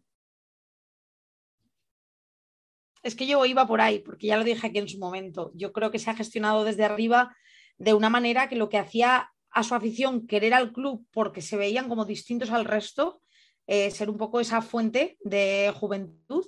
Un poco lo que pasa con, con Santa Coloma, lo que hemos hablado, esas ciudades cuna de fútbol sala, en las que el pueblo siente esa pertenencia porque la filosofía del club lleva a ello, creo que eso se ha perdido. Y en el momento que pierdes eso, la gente creo que se desvincula. Mayoritariamente, sin generalizar, se desvinculan. Hay una cosa que les ha sentado a Murcia más mal que estar, que perder la copa, que perder, que es un comentario de calle, ¿eh? de aficionado de calle. ¿Cómo puede ser que Cartagena tenga seis o siete jugadores que no quiere el pozo y quede delante del pozo? Ya. Ese es un tema que, que, que escuece ¿eh? Sí. a- en Murcia. Escuece mucho, sí. Que entiendo que les Como el tema, escucha, escuece que haya siete tíos y el entrenador en Cartagena y Cartagena quede muy por delante tuya, o sea, es que estamos hablando de que le ha sacado en liga mm, 13 puntos, me parece, o 12 puntos. Cartagena 55 y el Pozo 43, son 12 puntos. Claro, eh. o sea, son 12 Pero puntos. sobre Pero no solo eso, escucha, el es que ha juego. terminado yendo de segundo portero, por ejemplo, Ginés, por la lesión de Molina. Y dicen, y nosotros hemos tenido a Antonio Navarro saliendo en Manzanares, a Chemi titular en Cartagena, a Fede titular en Levante, eh, ¿vale? O sea, hemos tenido a. Fabio titular en Palma, o casi titular, ¿no? Porque ahí Barrón también tiene mucho que decir. Entonces, claro, dices, todo lo que ha salido a tener que tener al chaval del filial o del juvenil, porque no nos valían. Pero bueno, lo que aprovecho esto y enlazo allí aquí ya que estamos hablando del pozo, muy rápido, ¿eh? Chicos, una pincelada. No voy a preguntar los resultados ni quién se clasifica. Solo, ¿qué esperáis de cada cuarto de final? Vamos a empezar ya que estamos, venga, con el Barça Pozo, Noé. Yo espero que Barça. eh, es verdad que en los encuentros de liga entre ellos y en las, la Copa, la famosa Copa y todos los encuentros directos entre ellos, eh, se ha visto una cosa muy igualada. Pero yo siempre pienso, es que no quiero gafarlo, por favor, perdona a todos los culés desde aquí, que tengo una tendencia al gafe tremenda. Yo pienso que el Barça, que el Barça en, esta recta final del playoff es eh, tiburón, o sea, como la película de, de tiburón. Saldrá con todo y bueno, se los comerán con patatas. Por favor, por favor, que nadie me mate. verás, si no- si, si- Barça pierde ya sabemos qué ha sido. No te preocupes. No, creo que, se- creo que será igualado, pero mi apuesta es que el Barça puede con el Pozo. Miki, ¿tú qué esperas de, esa- de ese cuarto? Yo creo que el Pozo tiene un equipo muy, muy competitivo. Y sobre todo más competitivo cuando no tiene obligación de ganar, cuando no es favorito. Eh, y que el Barça es favorito en todo porque ha dado una lección de que lo que hablamos de que su entrenador suma. Su entrenador suma. ¿Y qué, y qué le vamos a hacer? Suma más que la mayoría de entrenadores y si tú a un club que ya por plantilla es el mejor y le pones un entrenador que encima suma, pues, pues es muy difícil ganarle, muy difícil. La prueba es que no, va a Cartagena el otro día y con jugadores con niños, el portero, el tal, pues, pues tiene la dinámica y el juego para, para, para ganar, o por lo menos para competir. Vale, O sea, nada, yo, Barça. Yo Una estoy. cosa quiero decir. Hemos dicho, y estoy de acuerdo con Miki, en que el Pozo funciona mejor y compite mejor cuando no tiene la presión encima y se, sa- y se sa- sabe que no es favorito. ¿El Pozo no tiene presión encima? No. Pregunto. no, ¿Seguro no, que no, no? no. ¿No es ahora La- el momento de- escúchame, del la equipo afición está- La afición Copa? está casi entregada. Ya, no, sí, pero no Yo- hablo de la afición, hago, hablo No, ya, pero escucha, al final todo esto se, todo, todo esto se, se- se- se emite. ¿Sabes lo que te digo? O sea, como si fuera aquí el 5G famoso que nos pusieron en, el- en el brazo. O sea, Noemi, sí, yo sí, soy- sí. Hay gente de Murcia que decía, "Pff, entrar en un playoff, ¿para qué? Si vamos a entrar a octavos y nos va a follar el Barça, perdón por la palabra, en cuartos. a-. ¿sabes? Yo soy de la opinión de Dani. No es lo mismo salir por la ciudad y que te estén viendo todos y, hombre, tal, ah, ganamos, tal, a que la ciudad diga, es que vamos a perder seguro. Ya, ya. Y además, ¿sabes qué pasa? Y ya con esto vamos al siguiente, al siguiente cuarto de final. Pensarlo. Factor cancha es que el Barça juegue el segundo partido en su casa. Si hay prórroga, la habrá en el partido de vuelta nada más. Con lo cual se juega en el Palau. Si- o sea, no hay penaltis. En caso de llegar a la prórroga, si todo va empatado, se lo lleva el equipo que está jugando en casa el segundo partido, en este caso Barça. O sea, ya de por sí ya tiene ventaja el Barça en eso, pero es que encima el partido de ida es en un, en un Palacio de los Deportes que ya de por sí está vacío, un miércoles a las 8 de la tarde. Ya. Es que mm, no hay nada que yo vea que diga, bueno, por aquí el pozo puede. ta-". No, no, es que no hay nada que Ya, me que diga no hay- sí, que no hay de dónde agarrarse. ¿sabes? Ya. Claro, no, no veo de dónde agarrarse. Venga, siguiente cuarto de final, vamos por orden. Hemos hablado del Barça, primero en, en la liga regular, segundo Inter contra Jaén. Yo creo que esta la llevamos viendo también cinco años, es como los mm, Inter Palma de Copa de España. O sea, Como eso siempre. sé que, es- que no se deciden a dejarlo, de verdad. efectivamente, ¿no? Inter Jaén, ¿cómo lo ves? Igualado, lo veo igualado. eh, confío en- o sea, creo que Inter ha pegado un empentón tremendo. Creo que Jaén es también de esos equipos que cuando siete no tiene presión dice vamos a pasárnoslo bien y te la puede liar. Eso es cierto. Sí que creo que Inter sí que tiene esa presión de que el momento de salvar la temporada es ahora. Ya no quedar segundo está muy bien con lo mal que arrancaron, pero ahora es el momento de decir eh, que no se le olvide a nadie que es que somos el Inter Movistar. lo veo igualado. No, aquí no apostaría tan claro a quién creo que gana. Sobre Venga. todo porque si os gafo, luego tú me matas. Miki, rápidamente, porfa.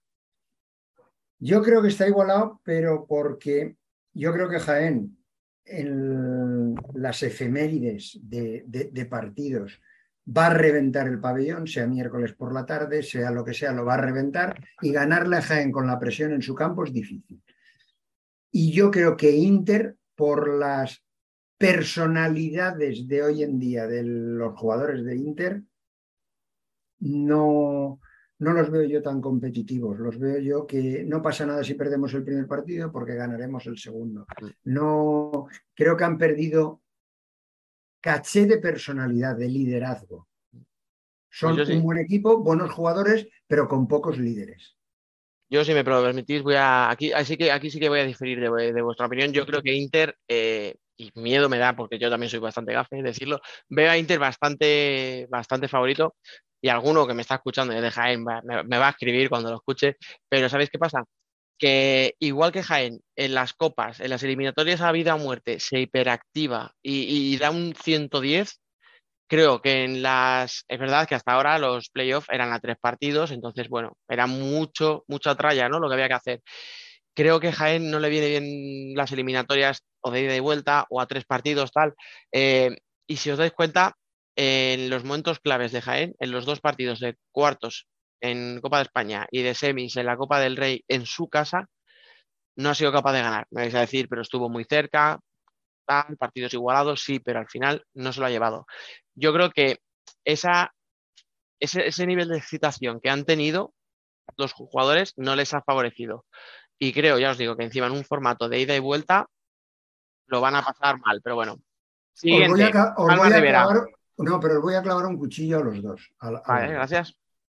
Por la misma regla de tres que hablabais del sentido de pertenencia con los jugadores, también se supone que tiene con el entrenador. Cuando un entrenador ya ha fichado en otro equipo y otro entrenador sabe que ya no va a estar, su rendimiento será peor, ¿no? No, O ahí ya no queremos. No, pero escucha, esos son datos. No O sea, te caigas, decir, Noemi, no te caigas. No, no, no Escúchame. me caigo. Sí, sí, de, de hecho Aquí- es que estoy pensando, aquí pues tiene voy- razón. Aquí voy al que sale, que es Tino. Tino Pérez, eh, estamos viendo que desde que se supo que se iba, el rendimiento que ha dado el equipo no ha decaído. O sea. Vale, venga, que se nos acaba el tiempo, chicos. El siguiente, Palma Rivera, Noé. ¿Qué espera de tu Rivera? Pues que Rivera va a compensar los de Vadillo. Eh, pues obviamente creo que es una eliminatoria poco nivelada en cuanto a las posibilidades, pero también es verdad que Rivera es un equipo que suele funcionar muy bien cuando no tiene ninguna presión. Y es obvio que Rivera no tiene la presión que tiene Palma por pasar esta eliminatoria.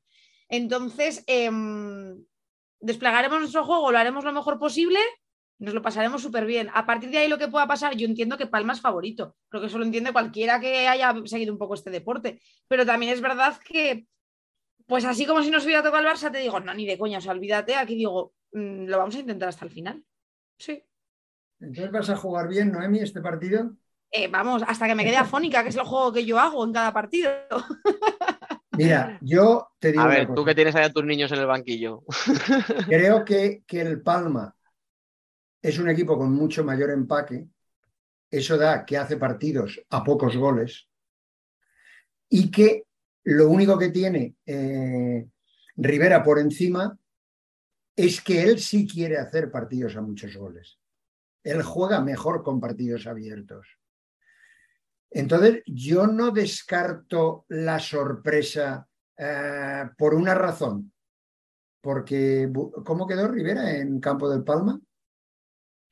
Aquí perdimos al principio 2-0 y allá, no, allá fue 4-2, pero fue 4-2 fue. Allí, allí, no, aquí, allí, aquí, perdón, aquí fue 4-2 allí y ga- además- ganó Burel, resultado- ga- ga- ganó Rivera. Ay, ¿En Palma? No, en Tudela sé que Sí. perdimos por bastante. Pero además fue muy desmesurado porque tres goles fueron en el último minuto con portero jugado. Era como muy poco Yo realista. creo que es una eliminatoria igualada, que si tuviera que apostar, apostaría por Palma, pero es que yo creo que el fútbol sala hoy en día se ha igualado tanto Eso es verdad.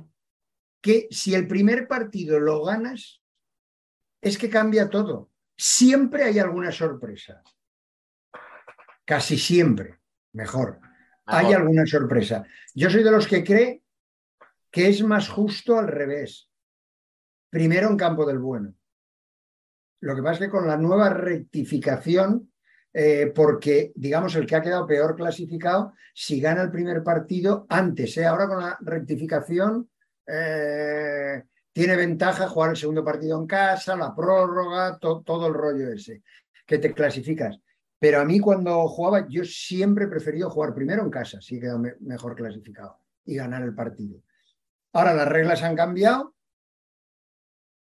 y veremos qué pasa, porque yo estoy convencido que alguno de los que juega como anfitrión va a ganar.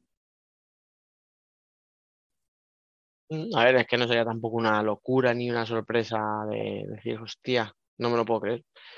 Bueno, yo estoy, a ver, yo estoy un poco con vosotros eh, en el sentido de que me puedo llegar a creer una sorpresa, pero me la puedo creer porque en Palma, ahora que no está bien, hoy, como no ha podido venir, pues aprovecho y lo digo, veo, lo hemos hablado muchas veces eh, con él delante y, tal, que veo cierta, no sé cómo digo la palabra, autocomplacencia. O sea, como que Palma se conforma con estar ahí arriba, con pelear entre los primeros. Siempre decimos, hace unas fases regulares muy buenas, tal. Decíais, Palma juega a encajar poco. Palma es el equipo de los ocho clasificados que menos goles mete y que menos goles encaja.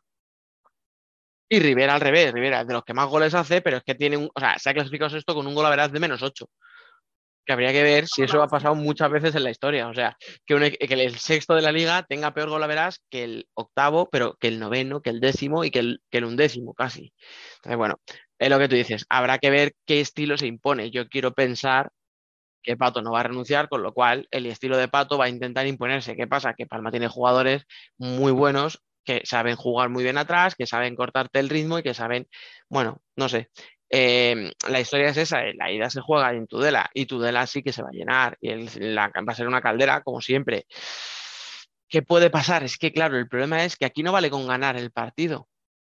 Es que tú puedes hacer un partido muy bueno, ganar 3-2 y es un gol lo que te llevas de ventaja. No es una victoria, como pasaba antes, al mejor de tres. Tú ganabas y has ganado, punto. Y al revés os digo, ¿eh? O sea, había partidos en los que tú con 5-0 te dejabas ir, "Ah, hasta qué más me da, ¿no? Este partido lo doy por perdido y voy a ganar los dos siguientes. Aquí con 5-0 tienes que intentar apretar porque si no has perdido la eliminatoria. Entonces, claro, Fíjate, esto vale para todos, ¿eh? O sea, lo- lo- la, la misma circunstancia para todos. Pero claro, en uno que puede llegar a tener cierta igualdad, para mí, mucha más que, las, que los otros dos que hemos hablado ya, bueno, pues sí que puede tener mucha influencia el, el- el cómo sales, el si Palma quiere aguantar, entre comillas, ¿no? El 0-0, si, si dice, bueno, vamos a intentar capear el temporal, vamos a salir de aquí con un resultado igualado, que ya en casa lo resolveremos. Hostia, como Rivera se despendole y a Rivera le salgan las cosas en ataque, te pueden meter en un lío. fíjate que lo que acabas de decir es, es una cosa eh, importante. En la semifinal de ascenso. Alcira Uma, yo fui al campo y me llamó la atención de que cuando faltaban dos o tres minutos para acabar el partido, que iba ganando Alcira 3-2, Uma sacó el portero jugador para acabar el partido perdiendo 3-2. Mm, O sea, prefirió tener ese resultado de 3-2 en contra que atacar con portero jugador el 5 contra 4 y que te metieran dos más. Y escucha, abiertamente, ¿eh? O sea, yo hablé con Cone hace dos semanas y él te lo dijo. Sí, sí, sí. Sabíamos, que veníamos de la paliza de la Copa del Rey y sabíamos que un 3-2 era un resultado para no volverse locos. A eso me refiero. Tú antes, con un 3-2, dices, hostia, lo tengo perdido, voy a intentar remontar, o voy a intentar igualarlo. Porque había un punto, ahora ya no hay un punto, había un partido de ida y un partido de vuelta. Y los goles importan mucho. Y sumar los goles y pasa lo que pasa. Por eso os digo, vamos a ver. Venga, chicos, el último ya para terminar, que nos queda, no sé si el más igualado por el nivel de los equipos o porque la clasificación así lo dice. Cartagena Valdepeñas, eh, con factor cancha Valdepeñas, que se lo robó en el último, en la última jornada. Miki, Yo creo que son dos estilos de juego. Creo que el 4 contra 4, 4 contra 4 y el 5 contra 4 con las incorporaciones de Chemi, yo creo que es mejor Cartagena que Viñalbali. Y en cambio, a Cartagena le echo en cara que su defensa del 4 contra 5 es francamente Pobre. dudosa. Pierde muchos partidos. Y uno el equipo de Noemi, jugando allí en Cartagena. Realmente, Vaya remontada, eso no se me va a olvidar ya en la vida a mí. Que no era Pero la me primera, pues me pare- me parece, que ya le había pasado. A ellos, a- seguido a, Leva- a Levante, sí. Eh. Tuvimos ahí unas cuantas que no. Mira, Pero ¿eh? te voy a ahora, ahora cosa, se acuerdan y me acuerdo. Son los dos equipos que probablemente hacen un fútbol sala, quitando al Barça, que con los jugadores que tiene lo puede hacer, más abierto, más al ataque, más, más divertido hacen con jugadores. Porque hablamos el equipo Rivera, eh, tal, bueno, pero, pero Rivera tiene peores jugadores, no, no tiene esos jugadores con esa calidad que tiene y va a ser una eliminatoria, fíjate, de muchos goles. Igual como la de Palma yo creo que va a ser de pocos goles, esta va a ser de muchos goles. Yo pienso lo mismo. Pienso que es la eliminatoria que más goles. Ahora vendrán y nos callarán la boca. Esto ya sabemos cómo va. Esto suele Pero yo pienso sí. lo mismo. Porque Cartagena y Valdepeñas hacen un juego muy abierto. Y eso al final suele generar. Y no sé, no, no son equipos que se encierren atrás o que vayan con miedo, ninguno de los dos. Sí que creo que Valdepeñas en las últimas jornadas está más inspirado en cuanto a las individualidades determinantes. Especialmente dos buenos amigos míos que tengo allí, Lemine y Sergio González. Es que últimamente los veo y digo, ¿pero qué les pasa a estas personas? Son dos fuera de serie. Y a veces en partidos de ida y vuelta, esa gente tan, tan, tan determinante te puede dar mucha vida. Aún así, eh, tampoco me atrevo, aquí sí que no me atrevo a decir lo que va a pasar. Yo creo que es una eliminatoria que el, el que no sea ni de Valdepeñas ni de Cartagena va a disfrutarla mucho, porque creo que va a ser muy entretenida. El que sea de esos dos equipos, lo siento por ellos, de Va a verdad. van a como perros, pero ya tenemos nosotros con lo nuestro bastante para preocuparnos por los demás. También es verdad, también es verdad. Yo ahí eh, os digo, yo la veo la más igualada, os lo decía, ¿no? Al, al presentar, digamos, el cuarto de final. Es que la veo muy igualada incluso en, las fuerzas de ambos equipos. Yo creo que a los dos equipos se les está haciendo larga la temporada, que les está costando de verdad, que los dos han tenido un mogollón de problemas físicos, o sea, las lesiones de Cartagena, car- muchas lesiones de gravedad. En Valdepeñas hay muchos jugadores que andan con molestias, las dos salidas famosas de Chile de Catela, o sea, que pierdes efectivos. Puedes decirme, hombre, pero vienen otros dos, sí, pero ni Gabriel Ribeiro ni Ibi aportan lo que aportaban Chino y Catela. O sea, para empezar, porque Chino y Catela llevaban con David Ramos dos años, uno, dos años y medio el otro, me parece, y sabían perfectamente qué hacer, cuándo hacer, dónde hacerlo. O sea, y, y estos tienen que coger el ritmo sobre la marcha. También Entonces, tiene a, Laz- a Lazarevich, que ya llegó como medio tocadillo, según tengo entendido y tal. Sí, sí, no, no, escucha, y le, le tienen en, entre algodones. O sea, de hecho, se decía que este año no iba ni a jugar. O sea, yo lo que escuché cuando salió lo que venía para, para Valdepeñas era que no iba a jugar, que este año era, pues eso, los últimos tres meses para un poquito, ¿no? Adaptarse a, a España, al idioma, al sistema de David Ramos, tal, pero que él venía para coger tono para ya ver qué pasa el año que viene. Ha jugado, claro, luego tiene el golpeo que tiene de balón, que no sé si lo habéis visto, pero mete un doble penalti que como yo no hacía años que no lo veía, la vega fortísimo y a la escuadra, o sea, tiene las dos cosas, tiene fuerza y tiene colocación, increíble. Mira que parece, abro comillas, fácil, ¿no? Meter un doble, dices, bueno, muchos jugadores son capaces de meter un doble, pero de verdad, con esa potencia y meterla ahí, ¿no? Como dirían los clásicos, Miki, al tornillo, es increíble, de verdad, es un jugadorazo. Pero es lo que os digo, les veo a los dos equipos muy justitos, muy al límite. Yo no sé el tema del 5 para 4, si Chemi va, va a salir mucho, Cuidado que Chemi pierde muchos balones, arriesga, es verdad que arriesga y genera mucho peligro, pero también eso a veces provoca pérdidas. Edu, para mí se merece un porterazo, pero por favor que no salga de la portería. O sea, hay jugadores que saben hacerlo, hay porteros que están capacitados. Edu, el señor no te ha llevado por ese camino, hijo mío, mm, de verdad. no, lo digo, lo digo así como un poco en tono de broma, pero es verdad que las salidas de Edu a mí me dan mucho miedo porque es que no, no, no veo que. Entonces, bueno, no sé si los porteros van a ser clave tanto cuando salen como bajo palos. No sé si el tema físico se va a notar entre dos equipos. Ya os digo que para mí están muy mermados. Yo lo veo igualadísimo. Con lo cual, sospecho que habrá un 6-0 en el primer partido para alguno de los dos y será la eliminatoria más desnivelada. Pero no. Ya sabemos. No sé, chicos, ¿algo más que decir de este partido o hablad ahora o calláis para siempre? No, yo creo que sí que sí que tenéis razón en que las individualidades, lo que pasa es que yo creo que el Cartagena con Mínguez, sin Mínguez, pierde mucho. Totalmente de acuerdo. Que creo que es uno de los jugadores tops hoy en día de la Liga Nacional. Entonces, eh, un jugador de ese nivel, Mm. se nota mucho más que cualquier otro por estar en baja forma, por estar en todo lo que tú quieras. Entonces, eh, estamos viendo qué es lo que tú, lo que hablabas antes. Jugadores que salen de equipos con entrenadores que los hacen mejores y llegan a equipos más grandes.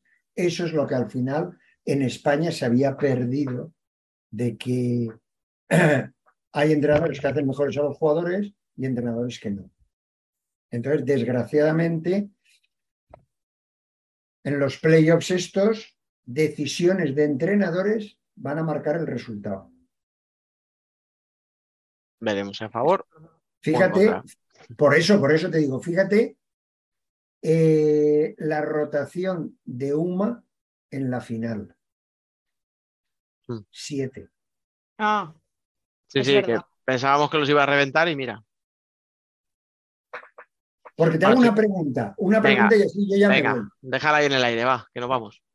es, todos estudiamos que los preparadores físicos o los entrenadores estudian que se hacen las rotaciones para que el jugador llegue más descansado. ¿No? sí. Pero hay dos cosas que no se estudian, que es la resistencia al ácido láctico. Si tú cambias a todos a la vez, quiere decir que todos tienen la misma resistencia al ácido láctico y eso es mentira. Hay gente que muy cansada puede resistir mucho y hay gente que no. Y segundo, ¿alguien estudia cuando un jugador está jugando bien si se tira seis minutos en el banquillo, si eso le perjudica? Pues mira, yo no sé tú, Noé, pero como yo no estoy capacitado para contestar a esto, Yo vamos a creo dejar la que pregunta. No, que sí, sí, enfriarse cada vez, enfriarse cada vez es negativo cuando estás jugando bien. Yo estoy de acuerdo en lo que acaba de decir. Bueno, pues Noemi, nada. yo te quiero mucho, te quiero mucho porque me has dado la razón en casi todo. Joder, Miki, porque sabe que como te discuta, macho. Soy yo. ¿Quién soy yo para llevarte la contraria, Miki? No No, soy uf. nadie. No, pero es verdad que esto último yo lo he reflexionado mucho a raíz de tweets de un colega nuestro, de Candelas, que lo dice siempre, que no le puedes dar el mismo descanso a todo el mundo porque todos los jugadores ni funcionan igual ni son iguales. Y hace mucho tiempo que pienso exactamente lo mismo. ¿De quién es hijo ese, Candelas? ¿De quién es hijo? De un señor así con Un señor bigote, un señor de por ahí. Sí, sí. que era entrenador, pero no hizo no, gran cosa. nada importante, nada importante, no lo conocemos casi. Mira que eres perro, de verdad. ¿Cómo te lo llevas al terreno, eh? Chicos, de verdad, tenemos que cortar. Noé, muchísimas gracias por pasarte una semana más. A vosotros por invitarme, esto es un placer. Si queréis en verano, seguimos, ¿eh? No paramos. Bien, yo te dejo las llaves del estudio y ya entras tú, si eso, que yo me voy. Bajo tu responsabilidad. Yo ninguna en la vida. Miki, que te digo, que muchas gracias por pasarte una semana más. Sabes que yo no tengo ningún problema. Siempre que queréis, estamos. Pues nada, chicos, muchas Venga, gracias a un los dos. Un abrazote. abrazo.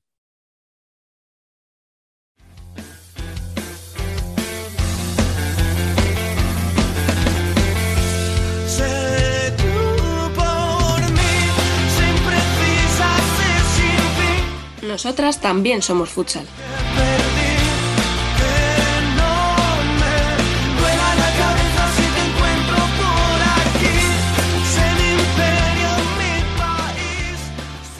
Pues nada, aquí estamos una semana más con el Ellas Son Futsal, edición, no sé si decir especial, porque como siempre decimos que es especial, ¿no? Parece que ya pierde valor, pero es verdad, siempre tenemos algo que lo hace especial y distinto. Esta semana nos toca hacer las valoraciones, vamos a empezar a, a nominar a las mejores de la temporada, queda una, una jornada, pero somos así. Nosotros empezamos a votar antes de que acabe. ¿Por qué? Porque no nos gusta que la gente decida cuando ya todo ha terminado. Ahí es muy fácil. Luego no pasa lo que nos va a pasar con el masculino, pero no importa. Alba Herrero, muy buenas. Hola, muy buenas. ¿Qué pasa? ¿Te ha pillado por sorpresa o qué? Eh, no, no, no, no, no, no, es que estoy. Estamos Estoy grabando un de domingo podcast, hola. ¿qué tal? Creo que, creo que no he despertado. No he despertado todavía, ¿eh? Ya y te son veo, ya. las ocho y media. Bien, va- vamos muy bien. Venga, va, vamos a seguir. Ya le estáis escuchando por ahí riéndose, Francaque. ¿Qué pasa, compañero? Hola, buenas, ¿qué tal? Tú sí estás despierto, ¿no? Tú eres un tío madrugador, un tío que hace cosas. O sea, que bien, ¿no? A Pues ti te sí. pillamos. Hoy desde las 6 de la mañana. Ahí lo tenéis. Las siete para los demás, pero bueno. Y por supuesto, eh, iba a decir un año más, como si lo hubiéramos hecho muchos, pero bueno, lo hemos hecho dos años y por segundo año consecutivo tenemos aquí a Albada Lameiras. Muy buenas, Albada, ¿qué tal? Hola, buenas tardes. Bueno, muchas gracias por pasarte por aquí y yo ya de antemano lo pido, no me deis mucho el coñazo con las porteras, porfa. Bueno, yo solo voy a decir una cosa, que una no voy a elegir. No, sé ya. Lo siento. Cinco eh, me parecería un número ya excesivo, no sé, ¿eh? por si ahora te pones a tachar y eso. Bueno, chicos, oye, chicas, eh, si queréis un momentito, antes de empezar ya, ya saco con las nominaciones, vamos a comentar un poquito la jornada, porque sobre todo hay dos cosas, ¿no? Que se han decidido en el mismo partido, precisamente, ¿no? Ese Roldán 6, Torcal 2.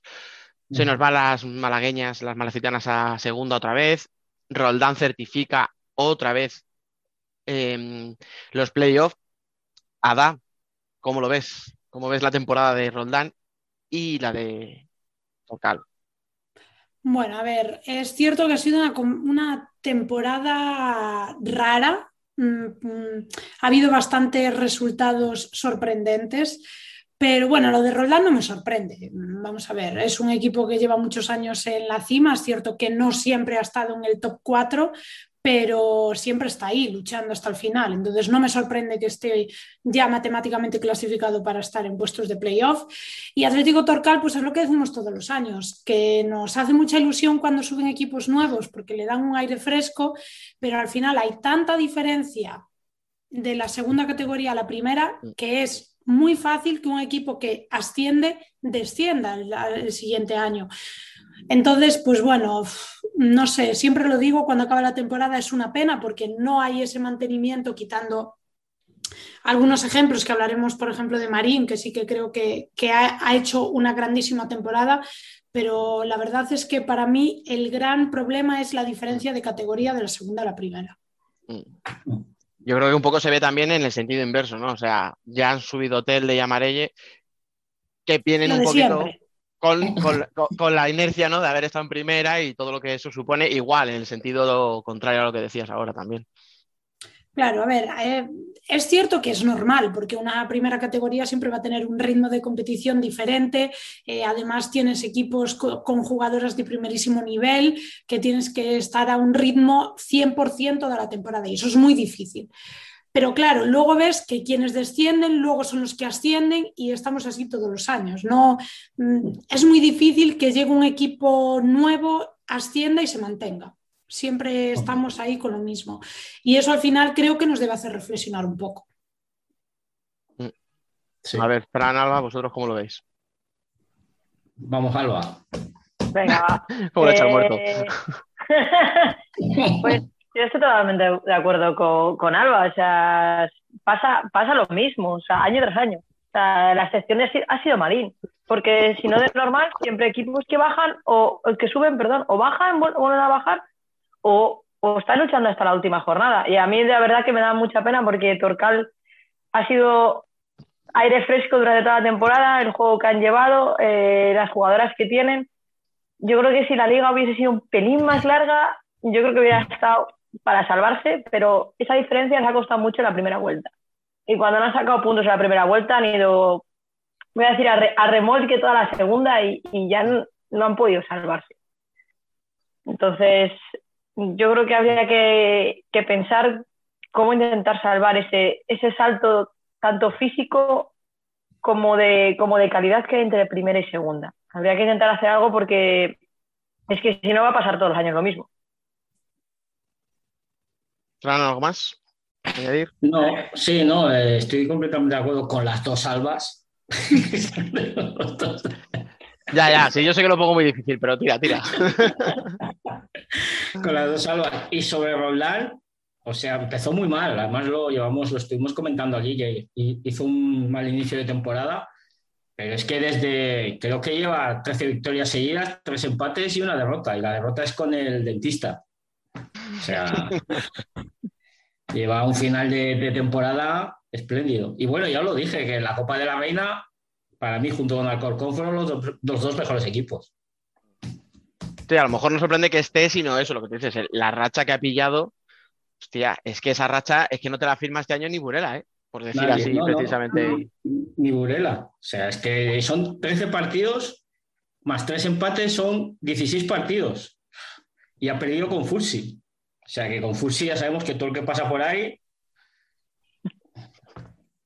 Mira, mira, escucha, que me lo has puesto muy bien, ahora que además tiro el cebo de lo de Fusi, porque aquí la señorita Adala Meiras vio en primera persona un partido, un partidazo, y quiero que me hables, pero no solo del partido, sino de esa tal Vanessa Sotelo, ¿eh? que resulta que debutaba, lleva nueve meses sin jugar, tenía una rotura del cruzado, no sé qué, y nada, te mete dos goles, 5-4 y ala. Además ahí sin sentimientos sobre ese equipo, ¿eh? o sea, los primeros minutos de la temporada. Dime, porfa, cómo viste el partido, cómo viste a Vane, que, me da miedo. Bueno, la verdad es que fue un partido que para Futsi tuviese eh, todo hecho, porque ya son matemáticamente campeonas de la liga regular, no se juegan nada, pero bueno, un equipo como Futsi, que lo que es la competitividad, el ganar, siempre van a por ello, pues bueno, esperaba un partido competido, pero me gustó mucho. Eh, Alcorcón además empezó ganando 0-2, pero es cierto que bueno, pues Futsi consiguió irse 3-2 al descanso, eso hace mucho.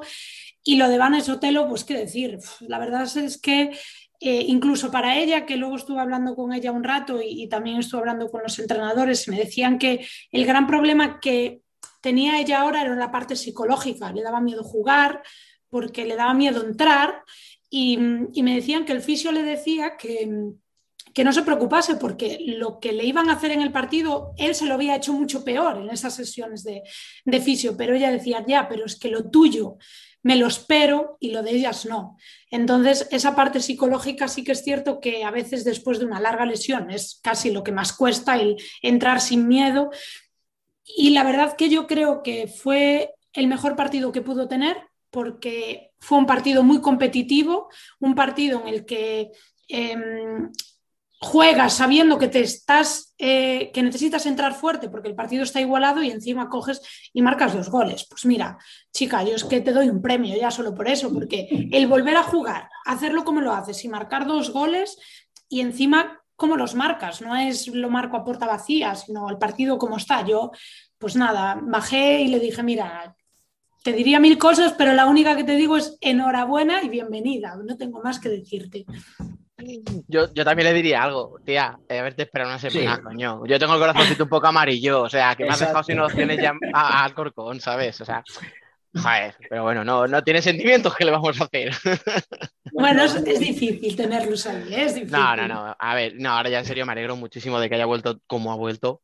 Y yo creo que en Fusi también se alegrarán bastante, teniendo en cuenta que queda solo una jornada más para prepararse, porque en otros años a lo mejor podríamos decir, bueno, los- las semifinales no son un paseo, pero bueno, lo van a tener fácil, pero ya estamos viendo que fácil este año no va a ser, porque es que estamos hablando de que todo apunta, ¿no? Que podríamos tener en semis un partido entre Futsi y Torreblanca y No Roldán con. Burela. No Cuidado. Que ganas. No, Que pero ganas. escúchame, o sea, no hay muchas más opciones, es eso o pollo. No, y, la- exacto. y la- y ahora mismo la ventaja la tiene, la tiene Torreblanca. Pero bueno, no vamos a hablar todavía de, de los playoffs, que eso ya nos tocará la semana que viene. Eh, Alba, Fran, no sé si de ese partido queréis decir algo o de algún otro. A mí me encantó el partido. Y me acordé de toda la familia de Vane cuando metió el primer gol. Que me perdone. Estaba la grada, ¿eh? su familia estaba la grada. Que la niña muy maja, ¿eh? ha salido muy simpática.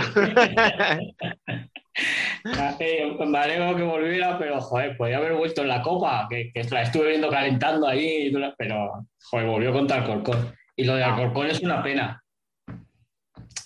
Bueno, Temporadón, ¿eh? ahora ya hablando en serio, o sí, sea, semifinales de Copa, casi a, a puntito, a un penalti de, de entrar en la final. Se han quedado sin opciones en la penúltima jornada, o sea, muy bien. Sí, sí. Os lo pongo, por ejemplo, perdón, Alba, di de esto, que te iba a cortar. Yo te iba a, decir, iba a decir una cosa, me vais a odiar, pero yo me he quedado con dos jugadoras del Futsi eh, Alcorcón. Una se llama Estela y la otra Marta.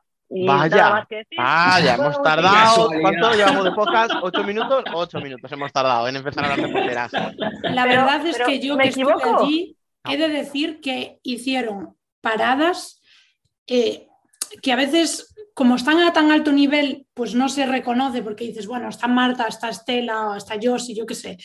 ves paradas que dices, bueno, están ellas y las paran, pero tú las analizas desde fuera y dices, Dios, que son unos paradones, ¿no? Entonces, hay que decirlo, que también merecen reconocimiento. Por supuesto, sí, sí, sí. sí. Hay que, Es si que, hemos hablado- que- que yo me alegro un montón porque la verdad es que han sido- los, los dos goles de Vanessa Otero fueron dos golazos y el partido fue un partidazo que hicieron, pero todas las jugadoras, ¿vale? Pero yo creo que una de las razones para que se llegase solamente al 5-4, solamente al 5-4, son las dos porteras. Y ya puedes Sí. cambiar de tema. Y ya no digo No, no, no, por favor, no querría yo que os sentáis eh, incómodas. No, no, no, os iba a decir, pero al hilo de lo que decía, ¿no? De Alcorcón, que muy bien, con opciones hasta la última jornada, que quizás un poco el contrapunto a lo que ha pasado con Orense. Orense iba a la Sí. misma trayectoria y hace un mes cogió un mal partido, se quedó medio, medio descolgado. Ostras, y ahora mismo es que está a 15 puntos del playoff. No hablo ya de opciones, opciones se quedó sin ellas hace tres, tres jornadas, me parece. Sí, Pero sí es la sensación de decir, "Pf, vas a acabar descolgadísimo de una pelea a- en la que hace 15 días, como aquel que dice, estabas metido. Sí. Es que, se, es que se cayeron. Yo creo que la racha empezó una semana antes de ir a la Copa de la Reina, a la fase final de la Copa de la Reina que perdió. Mm. Y ya perdió en, en cuartos con Burela y desde ahí no ha levantado cabeza. Bueno, tú no lo venías avisando, ¿no, Fran? Sí, ponte sí, la medalla. No, no, a ver, pues no me la pongo porque yo quería que Burela estuviera ahí, iba que Orense estuviera ahí hasta el final. No, pero quiero decir que tú lo viste venir. Eh, yo lo daba como. Además lo dije, lo dije después del cuarto de copa, que ese resultado le iba a hacer mucho daño a Orense. Y así ha sido. Pues sí. La verdad es que una pena. Vamos a ir con las nominaciones, pero una última pregunta. Tenemos un partidito, nada, cualquier cosa, entre Sala Zaragoza y Peñas Plugues la semana que viene. Ventaja parece bastante clara para Sala. Juega en casa, tiene tres puntos más. Todo parece que está a favor suyo. Eh, os pregunto así, de una, de uno en uno. Alba Herrero, a ver, ¿qué crees que va a pasar? Yo no daría por muerto al Peña, pero lo tiene más fácil el Sala. ¿eh? Pero no, a ver, he visto al Sala Zaragoza hacer lo mejor y lo peor. Así que hablamos después del partido. Así que no te puedo decir más. Fran, ¿tú cómo lo ves ese partido? Yo lo veo muy complicado, porque Sala ha tenido la suerte de que ha cogido a Orense esta semana. Pre- precisamente. Es que si no, si no hubieran llegado a, esa última jornada empatadas a puntos. Y aparte es que en la primera vuelta ganó la Peña 4-2. O sea que en, en caso de empate, No, pero escucha, no puede haber empate, Ahora tiene que no. ganar. sí, no, sí, tiene sí. que ganar Peña. Tiene que ganar Peña, sí, o sea, si, si gana, sí, por eso ahí tiene opciones matemáticas todavía, claro. Porque son es. tres puntos que son Sí, la. Y Como no la verás sé, que ganado. si yo lo- ese partido me gustaría verlo en directo. Porque se, se va a cortar, se va a cortar la tensión, se va a cortar, pero con el cuchillo. Tiene pinta de que va a salir el típico partido feo, ¿no? De, de puro Sí. nervio que va a haber entre las jugadoras, ¿no? A ver, Ada, ¿tú cómo lo ves? Hombre, a ver, yo creo que evidentemente con las matemáticas en la mano la Zaragoza lo tiene. Por muchos factores más que el tener tres puntos, sino por dónde juega, por cómo llega, porque evidentemente esta jornada pues tiene prácticamente media salvación, ha conseguido con- en esta jornada. Y luego, porque yo creo que tiene algo que es cierto que lo que dice Alba, que hace partidazos y tiene jugadorazas que te pueden hacer cosas increíbles y luego llega a partidos intrascendentes y la lía, ¿no? Cuando mm, quizá por plantilla lo podría estar o quizá yo a principio de temporada, un verano pasado que hablé con Antía, que, que bueno, la conozco desde hace muchos años, que me dijo que iba a fichar por, por Zaragoza, que se iba para allí, pues yo dije, ostras, es una, una buena apuesta, ¿no? Estás apostando por, bueno, quizá no estar en playoff, porque tampoco con una jugadora o, o Sí, quizá no estar ahí, llegues hasta ahí arriba, pero bueno, no para estar sufriendo por, por no descender. Yo sinceramente creo que tiene plantilla para no estar ahí, pero llegadas a estas alturas queda una jornada y yo creo que lo tiene más fácil, pero aquí lo fácil no siempre te dice la solución, así que yo voy a esperar a ver qué pasa. Yo, Sí. yo- a ver, creo que lo fácil, perdona, Fran, dale. No, es que además va a depender de lo que haga el Sala esta semana entrenando. Porque ya sabemos la precariedad que tiene la plantilla. O sea, como estornuden dos, el favorito es la Peña. No, yo solo, yo solo iba a decir una cosa y es, em, cuidado con el tema de que le favorece el empate a Sala.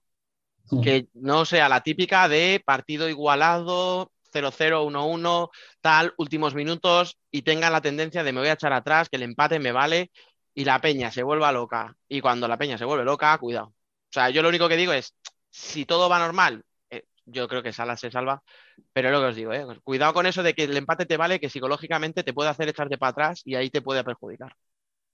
Pero bueno, Además, solo un pequeño remate. venga, remata. Eso es. Eh, el Peña juega muy bien de 5. Y lo estamos viendo en los últimos partidos porque además está- lleva jugando todo de 5, por desgracia, durante toda la temporada, porque ha tenido que tirar de 5, pero está jugando en los últimos partidos muy bien de 5. Y, y tienen a. Yo sé que es a Zaragoza, tiene a Antía, pero es que el Peña tiene a Berta Velasco. Y, Ya, Sí. sí. Que si quiere te lo gana ya sola. El Claro, es que. mm, claro, va- te puedo coger el balón, te puedo hacer dos jugadas y decir, bueno, venga, ya está. Entonces veremos qué pasa. Bien, bien. Bueno, ahora sí, venga, va. Vamos a, a lo magro, a, a las nominaciones. Todo aquí, al estilo Gran Hermano. Vamos a ir con las. eh, bueno, creo que ya todos sabemos un poquito, ¿no? El procedimiento, varias categorías. Vamos a ir diciendo cada uno nuestras candidatas en cada una de esas categorías. Venga, vamos a empezar por jugadora revelación. A ver, os voy a ir preguntando según os tengo aquí yo colocadas en Zoom. Venga, a ver, Herrero. Eva, de Torcal. Venga. A- A todo esto, si queréis dar el nombre ya, ah, nombre ya. Si alguien quiere dar alguna explicación porque sienta que tiene que explicar algo, Ah, No, yo no. lo- no sé, creo que Porque sí. No, no, si a mí me parece estupendo, o sea. Tenía, estaba, estaba dudando entre dos, siempre tengo, siempre dudo entre dos o más, obviamente, pero creo que Eva se merece estar en esta lista. Muy bien, Fran, Coincido con algo. muy bien. Ada, Sí. Pues bueno, yo voy a decir una jugadora que quizá más que revelación. A ver, ¿Mm? tengo a dos, ¿vale? Bueno, quizá a tres, pero qui- quizá. Según empieces a A hablar, ver. vamos a ver si se quedan dos o tres, ¿no? no. A ver, voy a dar una explicación. Venga, Revelación como tal, hay una cosa que para mí fue revelación quizá más extradepor- extradeportiva que deportiva, que fue cuando llegó a Mandiña, ¿vale? Entonces, yo creo que Mandiña dio un salto de calidad a la liga, fue una revelación porque nadie se esperaba que viniese, y menos quizá a Torreblanca, ¿vale?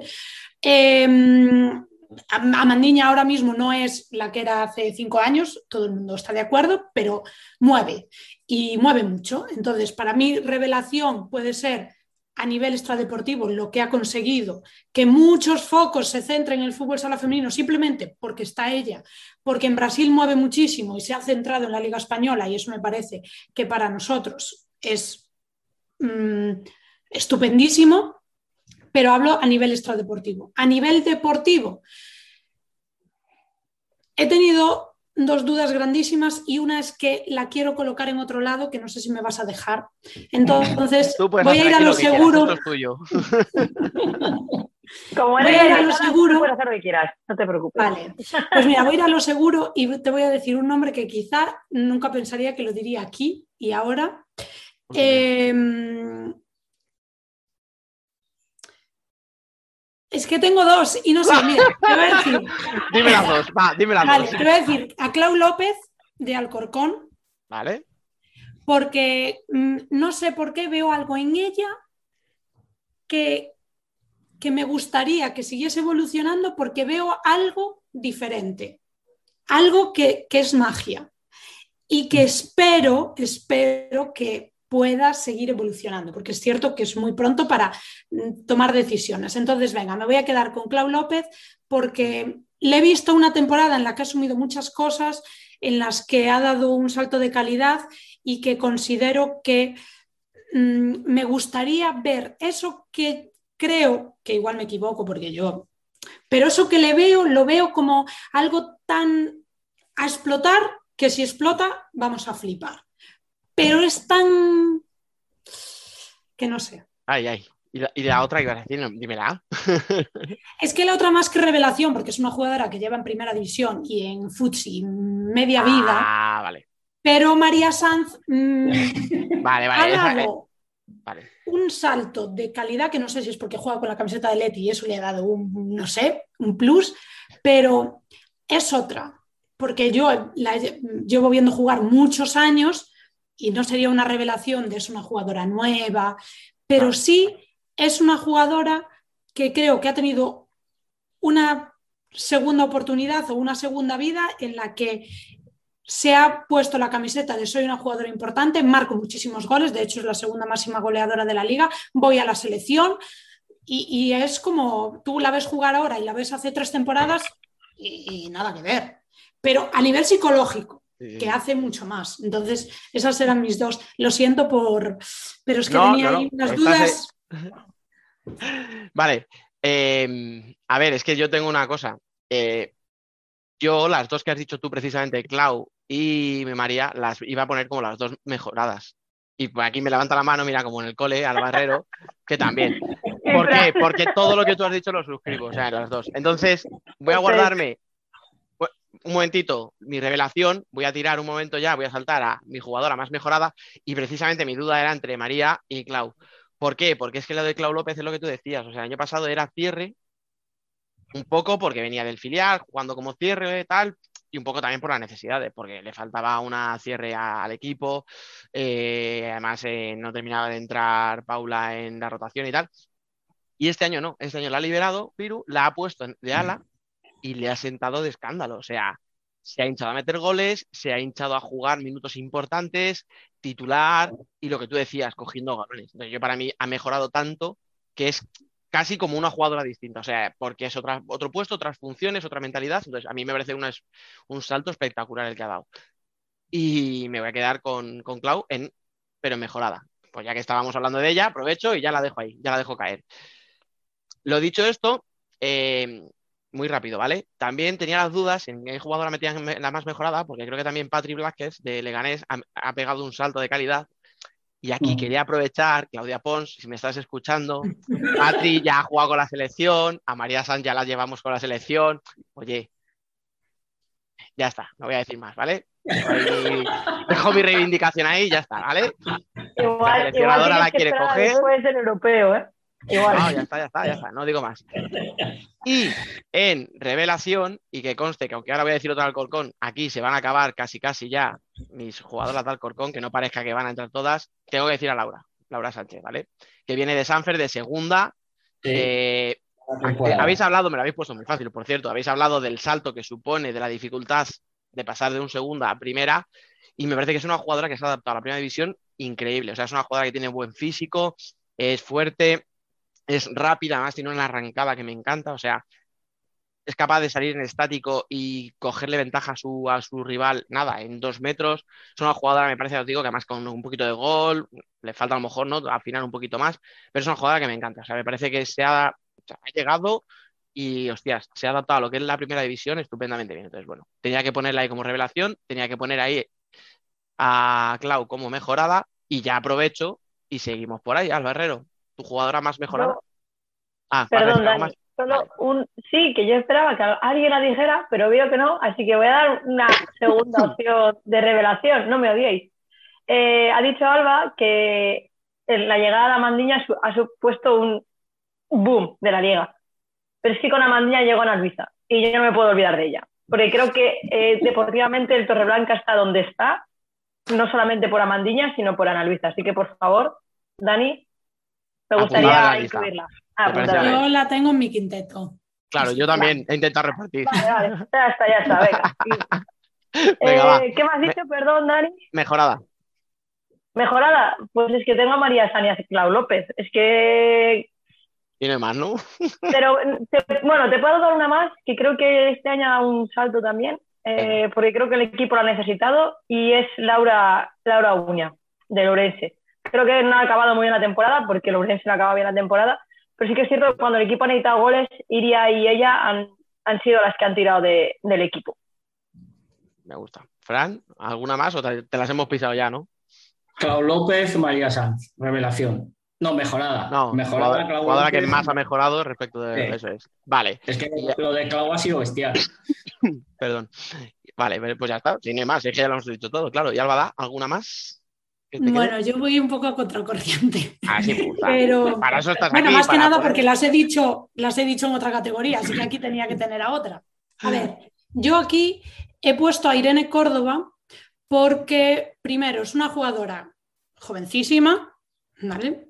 Es una jugadora que evidentemente la temporada pasada ya tenía un puesto asegurado en Futsi, pero creo que ahora tiene un puesto seguro en la selección, tiene un puesto seguro y juega muchísimos minutos en Futsi y no hay que olvidarse que tiene 18 años, ¿vale? 18, no sé si he cumplido ya los 19, pero es una jugadora muy joven, que aparte juega con su hermana, que eso ya eh, es de analizar, pero bueno, yo me quedo con ella porque sí que creo que de la temporada pasada a esta ha asumido una responsabilidad que a su edad es muy complicado que asumas, no porque no tengas la calidad, sino porque la cabeza a veces no va acorde con, con toda esa responsabilidad, así que para mí la más mejorada me quedo con Irene Córdoba. Perfecto. Venga, siguiente categoría, vamos a hablar de esa sexta jugadora, esa que no es titular indiscutible, que no es la, la- la- líder del equipo, ¿no? Pues eso, como hablábamos antes de una Berta Velasco, por ejemplo, ¿no? Que, que- que puede que no sea titular, pero que sabemos que siempre va a sumar muchísimos minutos y cuando las cosas se pone caliente siempre está ahí. Y ahí, a ver, que esta categoría es complicada. A ver, Alba Herrero. Es que no sé si las puede considerar mejor esta jugadora, pero yo había elegido las mismas que mi, que mi mejorada. Pues, ¿por qué no? A ver, Eh, María Sanis, Clau López, lo siento, las voy a repetir todo el rato, pero es que su temporada te puede añadir Tania del Alcorcón, pero es que, es que también han hecho una gran temporada y de, pri- de al principio de temporada no eran titulares indiscutibles, porque no lo eran. se la han ganado. Entonces se lo han ganado. Entonces, para mí sigue siendo mejor sexta jugadora porque no es titular. Tú al principio de la liga no ibas a decir que Claudio López iba a ser titular indiscutible y iba a llevar al equipo. Y lo ha hecho. Entonces, por eso las he elegido como mejor sexta jugadora. Fran, Yo he puesto a Patri de Roldán, porque me parece que está haciendo una temporada bestial. Y luego he puesto a Chuli. muy bien. Mira, ¿ves? O sea, eh, Alba Herrero nos tiene tan comida la cabeza que ya decimos nosotros lo que quiere ella decir, pero no ¿Qué se atreve. O sea, vale, vale. Yo lo digo para que, para que no me acusen de favoritismo, pero ya lo he ido dejando poquito a poco toda la temporada y ya sois del equipo. Muy bien, muy bien. Además, escucha. Solo, solo por el hecho de los pepinazos que está pegando últimamente y poder decir que ha metido un chulazo, que es una cosa que así como concepto me encanta. Pues para adelante con Chuli, claro que sí, joder. A ver, Alba, a- Albada, ¿alguna más? A ver, yo Sí. como pensé que no me ibas a dejar decir dos en revelación, había puesto en revelación a María Sanz por toda esa Ah, ya, diferencia y aquí tengo a Clau López, ¿vale? En mejor sexta, pero en realidad creo que mm, me la llevaría de titular, ya. Y le daría más responsabilidad. Es cierto que ahora ya juega muchísimo más, porque de hecho, por ejemplo, ayer fue un partido contra Futsi, ¿vale? No es un partido contra un equipo de segunda, es un equipo, un, partido ya no solo por el rival, sino por lo que te juegas a nivel de rivalidad y, y jugó muchos minutos y tuvo mucha responsabilidad. Entonces, sí es cierto que puede ser sexta jugadora, pero ya creo que está teniendo los galones para ser titular, indiscutible. Pues yo, mira, yo tenía a Patri de Roldán también, ahí como posible, pero por si me la quitaban, pues ya nos vamos conociendo aquí, eh, después de tanto tiempo, tenía pensada otra, que es una jugadora que ha sido muy importante durante muchos años, que tiene un bagaje, tiene una experiencia, y es verdad que durante el primer, lo estoy cebando mazo, ya lo sé, y que es verdad que durante el primer tramo de la temporada era titular, pero es verdad que con la llegada de Amandiña, de Ana Luisa, etcétera, ha tenido un papel un poquito más secundario, pero creo que está cumpliendo mucho. Así que me voy a quedar con Nona, de Torreblanca. Me lo temía. poquito- Ya, ya te he visto ya la cara. No tenía. No, es que es una jugadora que me encanta, o sea, y es lo que os digo, o sea, no, no la vamos a descubrir ahora después de tantos años, pero que es, creo que eso, o sea, que ha sabido primero llevar al equipo cuando lo pasó mal al principio de temporada y tal, y ha sabido no quitarse, pero sí darle el protagonismo a otras jugadoras, pero sigue saliendo sus minutos, sigue sumando sus goles, sigue aportando, o sea, me parece que es una jugadora, pues eso, que cumple con ese, con ese rol. Seguimos, seguimos, seguimos. Venga, a ver, vamos ya un poquito ya a lo magro. Mejor entrenador, entrenadora, Albarrero. No lo vais a creer, ¿eh? ¿Lo vas, a, lo vas a decir tú para que no lo diga yo? Sí, lo voy a decir. Me parece que Piru ha hecho un temporada. No puede ser. No puede ser. Imaginaos cómo lo ha hecho que hasta le estoy dando Lo yo bien que lo ha hecho, ¿eh? Que te ha obligado a... No, no, muy bien, así me gusta. Somos honestos. Si creemos que es el mejor, creemos que es el mejor. Muy bien, Alba. Para así mí sí. Fran, Piru. pues como empecemos así, poca variedad vamos a tener. Sí, Menos mal que tenemos aquí a la gallega alternativa, va. A ver, es que, es que la, temporada, la temporada que ha hecho Alcorcón, después de que se fueron los dos monstruos que tenía, me parece bestial. Venga, Ada. A ver, yo aquí eh, tengo a Raúl Jiménez de Marín, porque me parece increíble la temporada que ha hecho Marín con recién ascendido y es cierto que ha fichado bien, tenía buenas jugadoras, pero la gran parte de la plantilla es la que estaba el año pasado en segunda, así que me parece un temporadón. Y luego, es cierto que eh, tiene un plantillón, pero me parecería mm, mal no decir que Andrés Sanz eh, sigue Mm, Futsi, es decir, pasan los años, las jugadoras tienen un año más. No es que diga, eh, porque ha fichado en Sotelo, pero ha estado toda la temporada sin jugar. Entonces, ha estado gran parte de la temporada con lo mismo y sigue ahí. Entonces, mm, creo que también es eh, necesario reconocer la labor que hace a nivel psicológico, porque a nivel físico, y son jugadoras que se conocen perfectamente, no vas a hacer ni a investigar la pólvora, pero sí cómo consigues que tu equipo esté año tras año y ganando la liga regular, que es muy complicado porque tú una final puedes jugar bien o puedes jugar mal, pero la liga regular son muchos partidos, es ganar siempre, es esa regularidad que año, año tras año la tiene. Entonces, es cierto que tiene un plantillón, pero también hay que trabajar que ese plantillón año tras año esté en el top. Y a mí eso me parece casi más difícil que coger un equipo de nuevo y hacerlo campeón, ¿no? Un equipo con esas jugadoras, porque es que llega un punto que, ¿qué le dices a Anita Luján? Ya, te aplaudo cada vez que Pues sales. nada, y haz eso que tú sabes hacer. Para jugar. Pero ¿cómo consigues que todas esas jugadoras que son jugonas de por sí haya una conexión y sigan ganando partido a partido y sigan ahí? Parece que es lo típico que como le tenemos ahí de siempre, ¿no? Que lleva muchos años y tal, lo que tú dices como que se le quita mérito, pero oye, es eso, o sea, si yo me pongo en Fusi, por muy buenas que sean, ya os digo yo que Fusi no acaba la liga con 26 en- victorias en 29 jornadas, o sea, es evidente. Habéis dicho, yo tenía tres apuntados, ¿eh? O sea, yo tenía tres, uno ya lo habéis dicho que era Piru, otro ya también lo habéis dicho que era Raúl Jiménez, además es que creo que son dos equipos, cada uno con un estilo muy distinto y tal, pero son dos equipos de autor, ¿vale? O sea, creo que no hay una estrella, ¿no? Un estrellón, vamos a decir. Hay muy buenas jugadoras en las dos plantillas, pero son dos equipos, ¿no? Que se ve que juegan a lo que su entrenador quiere. Y lo hacen muy bien, oye, a los dos les ha dado mucho resultado. Uno ha estado a punto de entrar en playoff, el otro ha salvado al equipo con lo que decíamos, ¿no? Con todas las dificultades que hay. Y, y, y os habéis dejado a Joaquín Peñaranda. ¿Vale? O sea, si estamos hablando del mérito de Roldán, de que ha estado a un penalti de entrar en la final de la Copa y está clasificado a falta de una jornada, es pues un poco, a ver, obviamente tiene grandísimas jugadoras. A Cristina bajo palos, ya no lo digáis vosotras, ya lo digo yo. Es una- o sea, ha vuelto a hacer una temporada de locura, igual que la del año pasado, otro temporadón. Eh, tienes a Consuelo, tienes a, bueno, o sea, no voy a empezar ahora aquí a decir jugadoras, pero bueno, que sí, que hay jugadoras muy buenas en ese equipo, pero que al final hay también ahí la mano de un entrenador que creo que se merece un poquito el reconocimiento. Venga, quinteto o MVP, ¿qué os pide el cuerpo? A ver. Tú mandas. Bueno, ¿Tú mandas? pues yo mandará.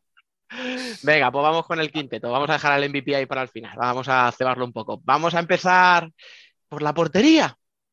A ver, Alba Herrero. Va. Solo, solo tengo dos, solo tengo dos, ¿vale? Bueno, podría poner todas, pero solo tengo dos.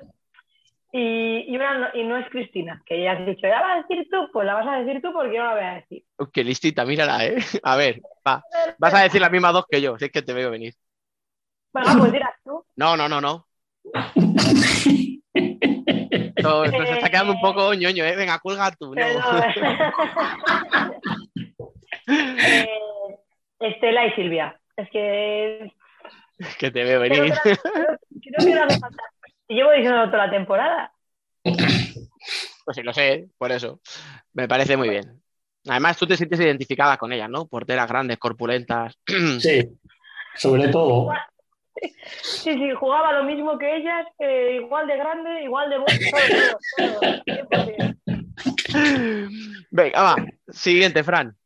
Eh, yo tengo tres. Silvia, Vamos a decir las Silvia- 18, 16 de primera. No, yo tengo tres. Silvia, Estela y Cristina. Venga. Muy bien.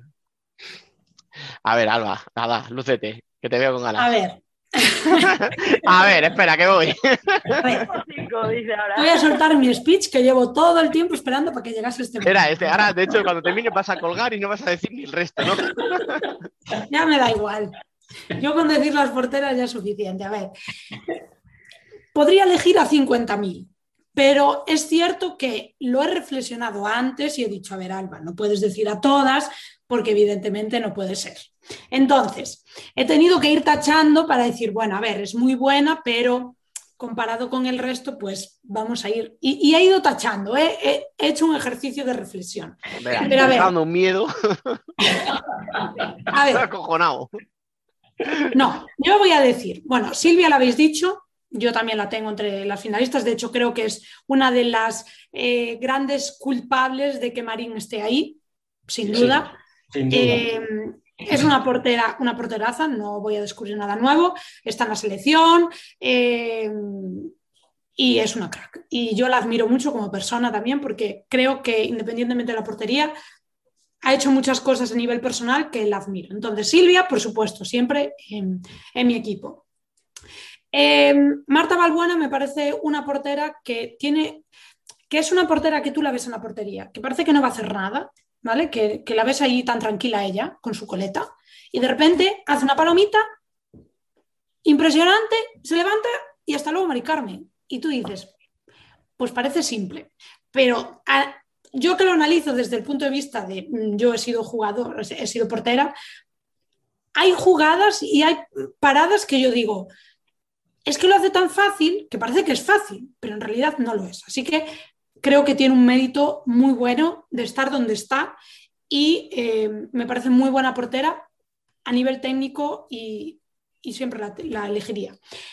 Y em, llevo poniendo a Josie en esta lista 19 millones de años y creo que la pondría siempre porque es cierto que Josie ya pues tiene una edad que mm, seguramente hace 10 años paraba más que ahora, pero Josie es una portera líder y una portera líder es fundamental y necesaria en cualquier equipo. ¿Por qué? Porque no solo son las paradas que hace, sino la capacidad que tiene para ver una jugada, es decir, voy a dar un pase de gol o voy a marcar un gol yo. Y eso es muy importante dentro de la portería. No solo que seas una portera técnicamente buena, sino que seas una portera mentalmente eh, capaz de asumir otros roles que te pide el equipo y te piden ciertos partidos. Así que yo a Josie, mm, y se lo digo siempre, le digo, es que quiero ser como tú. Llegas a la copa, paras un penalti y te, lo, y te dicen que no, que te habías adelantado medio milímetro. Pues ella tan tranquila coge y dice, pues por mis ovarios, paro otra vez. Y ahora dime algo, que Sí. estoy pisando la línea. Y esa capacidad mental es fundamental en una portera. Así que es cierto que Josie, pues evidentemente, lleva muchos años jugando, pero yo tengo que hacer un equipo y me la llevo. Amén. Oye, no he dicho tantas, ¿eh? No, no, no, que va, que va. Pero he bien, tenido que hacer un ejercicio de reflexión. Te ha, costado, ¿verdad? Te, ha- costado. Caridad, mm, y he hecho ahí un ejercicio de reflexión antes de venir aquí. Muy bien. Pues yo aquí ya no voy a decir nada más, pues es que ya los habéis dicho las mías, ¿vale? Por si queríais, es, era Silvia. Además, creo que a Silvia este año la pongo la número uno clarísimamente. Porque me parece que es muy difícil lo que ha hecho, ¿eh? O sea, al final venía de un año en pollo ahí que sí que no, que Caridad te empieza a comer la tostada, ¿no?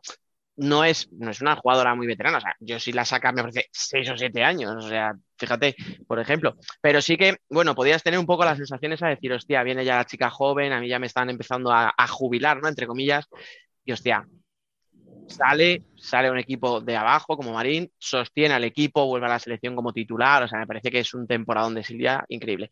Y Estela es que eh, es de estas porteras que te da puntos.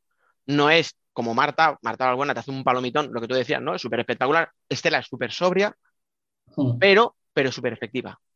sea, me parece que es una portera que, que, joder, que suma muchísimo. Entonces, bueno, ya está. No me voy a enrollar más porque ya habéis dicho mucho y además no es mi papel hablar de las porteras. Vamos al cierre. Herrero, ¿Cuántas puedo decir? 16. Eh, voy, a, voy a dar dos y, y tengo tres, pero voy a dar dos. Hombre, Y luego si me decís, ya digo, bueno, pues puntualizo, ¿vale? Venga, Eh, Noelia Montoro y Laura. Córdoba. Vaya, nada nuevo. Es que- Fran me No, está pero- escucha, no, pero escucha, pensar que lo decías tú antes, eh, Alba, con, con Irene Córdoba, eh, la estamos poniendo en la lista de las mejores cierres de la liga, a nadie nos sorprende y tiene 18 años, ¿eh? Flipamos un poquito lo que, lo que tienen por delante esas chicas, o sea, porque a nadie le sorprende que esté en la lista, o sea, y, y es que tiene 18 años, o sea, es que debería Y que estar en el que- y que tiene un equipo que tiene un puesto importante dentro del- de un equipo en el que hacerte un hueco es casi imposible, porque tú miras, yo eh, ayer que estaba viendo el partido y ve- veía qué jugadores estaban sentadas y digo, es que no sabría a quién elegir. Entonces, que tú con 18 años te hagas un hueco en un equipo así, también tiene mérito. Pues sí. Fran, ¿te las ha quitado las dos o tienes alguna Yo, te- variedad? yo tenía tres. Venga, ala. Pues a yo este paso tenía- decimos toda la liga, ya verás. Venga, a ver. No, yo, tira. no, yo tenía a Maite ¿Eh? de Roldán, a Noelia Montoro y con las Córdoba me lío. Entonces no sé si había, eh, como no sé quién es quién. Te Laura, confunde física, pero el cierre la cierre Laura. O sea, quiere decir, yo, otra cosa es que yo soy imbécil y las diga, eh, no sabía que era Laura, pensaba que era Sirene, pero eso son cosas mías.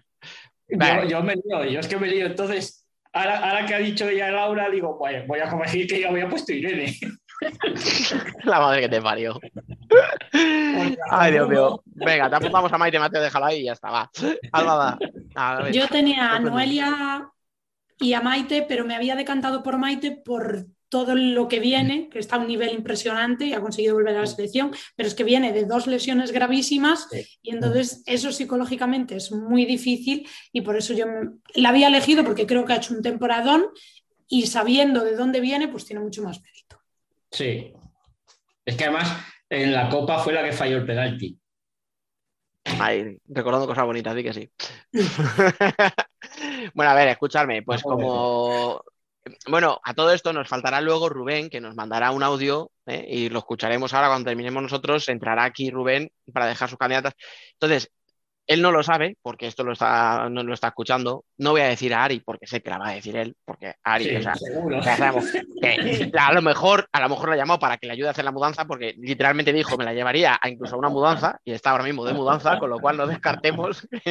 Entonces no la voy a decir, eh, pero aquí tampoco voy a ser muy original, voy a decir a Silene, que me parece otra que ha salido también de lesiones, y es que lo llevo diciendo muchos años, me parece una jugadora súper inteligente, o sea, no es la más rápida, no es la que le pega más fuerte al balón, no es la más alta, pero siempre sabe dónde tiene que estar, siempre sabe lo que tiene que hacer, lo que pide el partido. Y una tía, ¿eh? y una tía, efectivamente, pero se adaptó, pero es, o sea, pero es una jugadora tan inteligente que cuando dice me falla el físico, o me falla el físico, ahora no tengo para tal, pues me voy para atrás tranquilamente y ordeno desde atrás. Entonces, es una jugadora que me encanta. Y la voy a meter porque me da la gana. Herrero, Venga. vamos para las alas. A ver, porque si lo otro que era una posición, me estabais diciendo cuatro, ahora que hay dos alas, a ver cuántas me dices.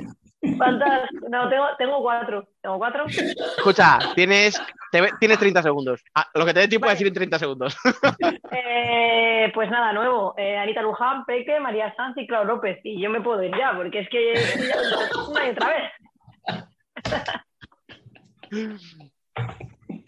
Venga, va. Tampoco, escúchame, las conocemos un poquito, así que no- tampoco hace falta explicar mucho más. No, no, no voy a dar explicaciones. No Muy hace bien. falta darlas. Fran, Yo tengo Anita y María, coincidimos. Aquí también tengo a otra de las Córdoba, pero como me lío. tenéis- pues, escúchame, no hay- que yo sepa, no hay tres. Y una, una cierra y la otra pivota, así que en el ala no te puedes poner a ninguna. A no ser que esto sea como las películas de Disney, que ahora aparece una tercera gemela por ahí. que sepamos, Podría ser. ¿eh? O sea, no hay ninguna Córdoba que juegue de ala. No, no, pero tenía esas, a Anita y María. Muy bien. Alba, ¿da ¿alguna nueva que aportar? Bueno, Anita Peque y Ale de Paz, porque Ale de Paz es cierto que está ahí un poco que sí que no, pero tío, Ale de Paz a la muerte, a todas las cosas con ella, porque te soluciona cualquier cosa. Madre mía, ¿eh? me lo habéis puesto difícil. Habéis dicho.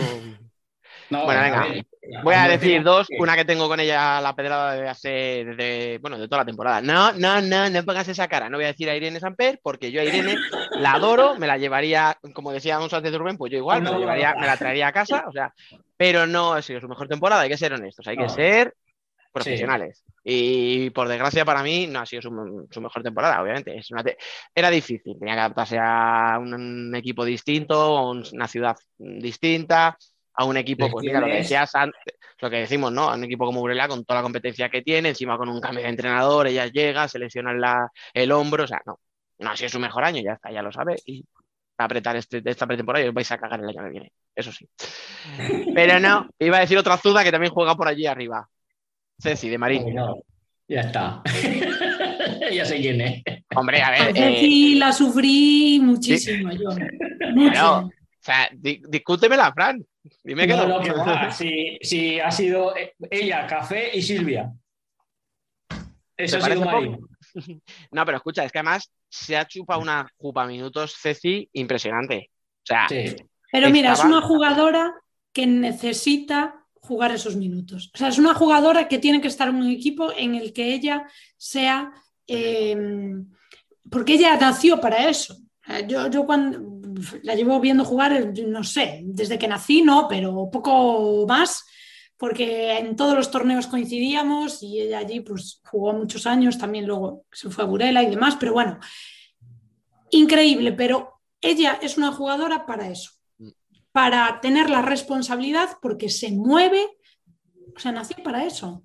Y, y- y este año en Marín, el rol de jugadora que ya había estado en primera división, jugadora veterana, que ya sabe lo que hay, con un equipo nuevo, ha sido para ella perfecto.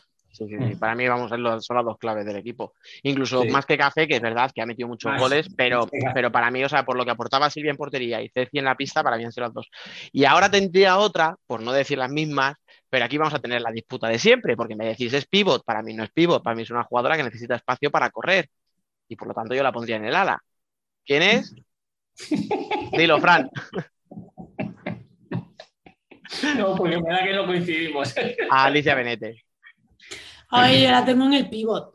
¿Veis? Ya estamos. otra vez. ¿Ves? Es que siempre misma pelea, de verdad. Yo Bueno. la tengo de ala, yo la prefiero A de ver, ala. es cierto que, que ella como tal es ala, pero La están utilizando de pivot. Sí. Y luego es que marcas tantos goles, es tan de cara a portería, tan crack, que yo es que la pongo de pivot, pero bueno, en realidad, como de pivot, entre comillas, porque tú de pivot puedes jugar con un 4-0 y decir mm, juego sin pivot, pero si quieres jugar con pivot, ella vale para todo. Venga, pues escucha, no la voy a poner aquí y te la voy a dejar que me la digas en el pivot. Pero que conste que yo creo que rinde- me rendiría mejor en, el- en En la, ala. Ahí lo Yo dejo. también. Vamos al yo pivot. también lo creo, ¿eh? Ah, vale. Bueno, pues ya me quedo con eso contento. Venga. Pues vamos al pívot. Vamos al pivot. Herrero, dale. Pues como una ya sé que la vais a decir, confío en que otra también la vais a decir, voy a decir solamente dos, para que veáis. Eh, Emily, a lo mismo que tú has dicho que no vas a meter a, a Irene en, el, en quinteto ideal porque era difícil adaptarse, creo que Emily lo ha hecho. Creo que Emily ha tirado del equipo cuando tenía que tirar, creo que tirará del equipo en este playoff y, y creo que se ha adaptado muy bien, cosa que no era nada fácil. Y mi otro pivot, pues Ana Luisa. Es que, eh, ¿qué voy a decir? Ya había sacado tus cartas antes. Ya, ya, ya, ya está, claro. pues sí. Fran, Yo tengo esas dos que ha dicho Alba y a Patricia de Roldán, porque me parece que está haciendo está siendo bestial. O sea, se nota mucho cuando está ella en pista que cuando no. Lo está haciendo, y eso que es una, ella es jovencísima. O sea, Mm, sí, sí, sí. A ver, eh, no me la habrá jugado, ¿no? Ahora, y me vas a decir No, no. otro nombre, ¿no? Vale, vale, no, vale. no, no, no. Yo tenía a, a Benete y a Ana Luisa. Lo he dicho antes y me mantengo. Es cierto que a Benete la puedes poner de ala. Sin, o sea, a mí me gusta más porque corre, porque la veo así como muy mm, una jugadora explosiva, cambio de ritmo Sí, y demás. Pero mm, como la ponen ahí, pues yo la puse de, de- de pivot, pero bueno, te lo compro que vaya de ala. Venga, la vamos a dejar ahí, la vamos a dejar ahí. Claro, yo como soy el último todo el rato, pues me vais quitando opciones, tengo que ir de alternativo por la vida.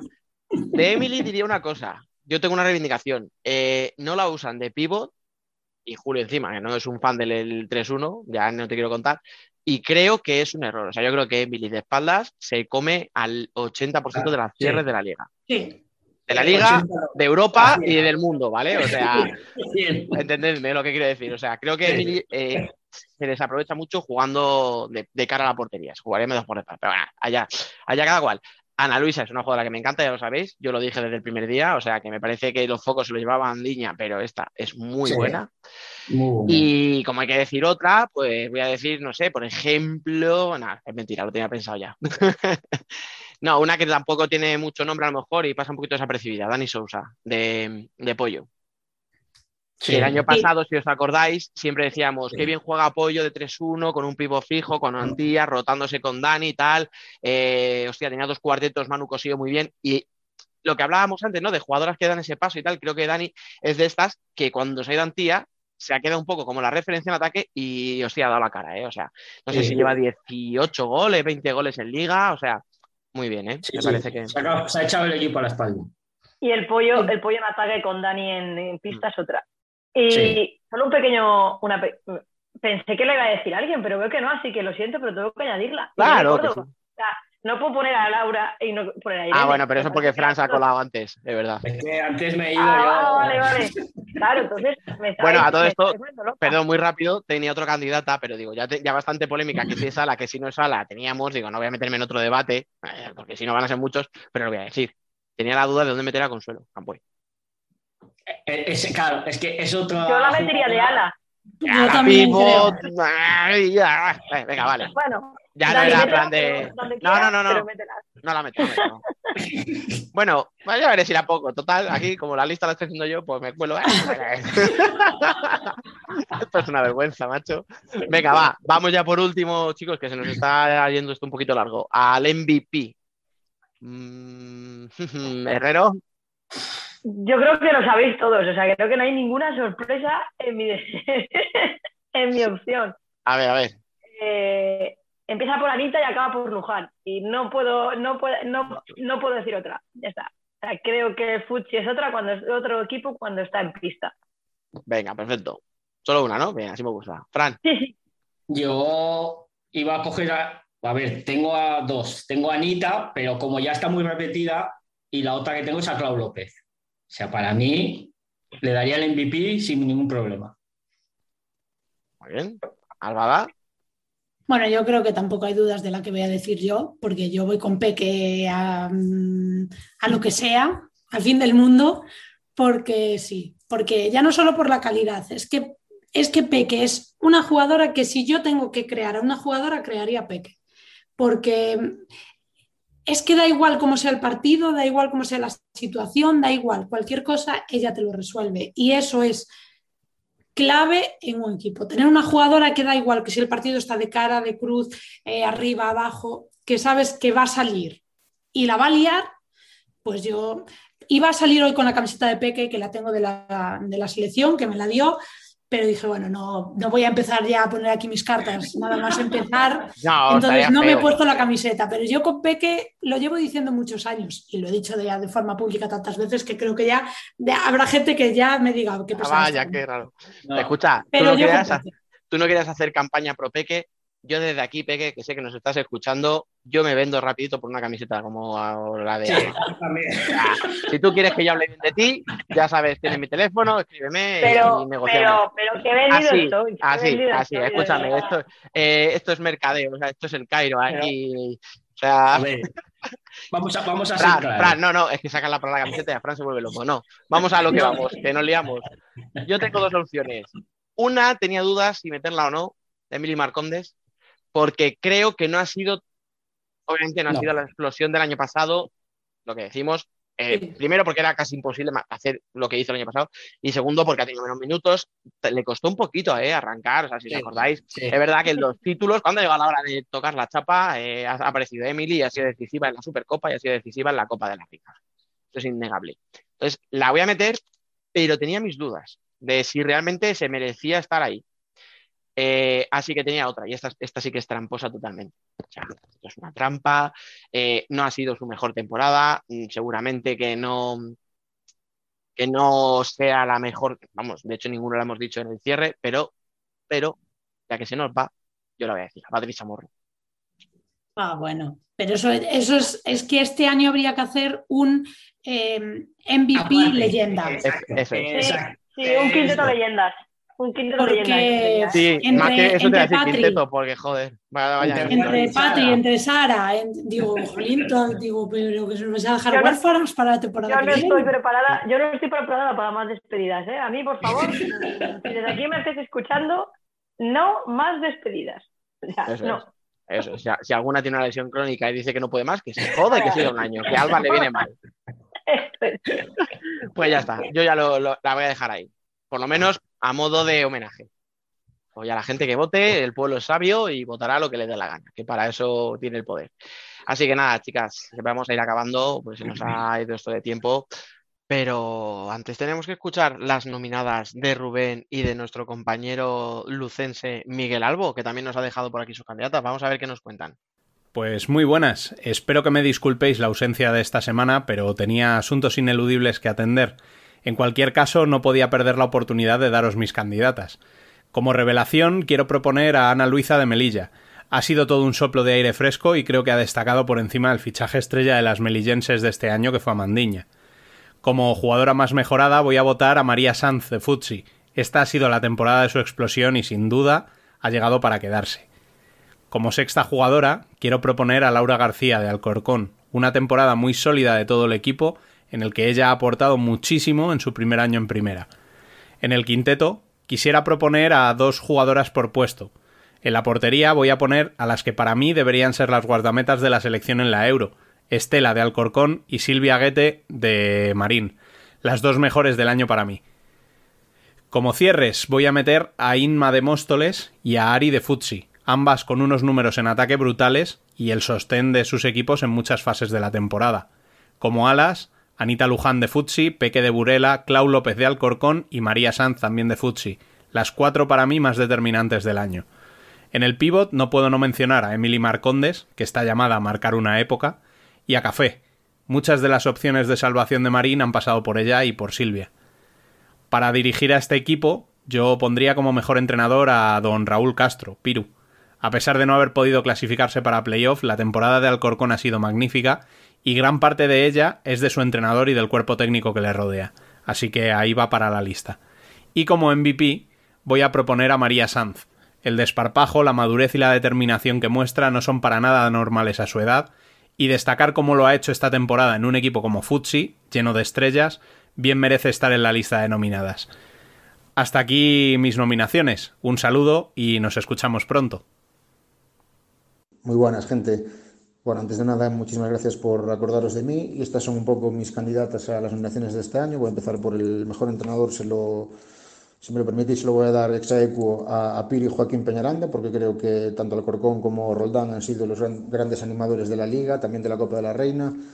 Alcorcón está, después del destrozo que hicieron el pasado verano, pues creo que ha hecho una grandísima temporada que nos ha sorprendido a muchos.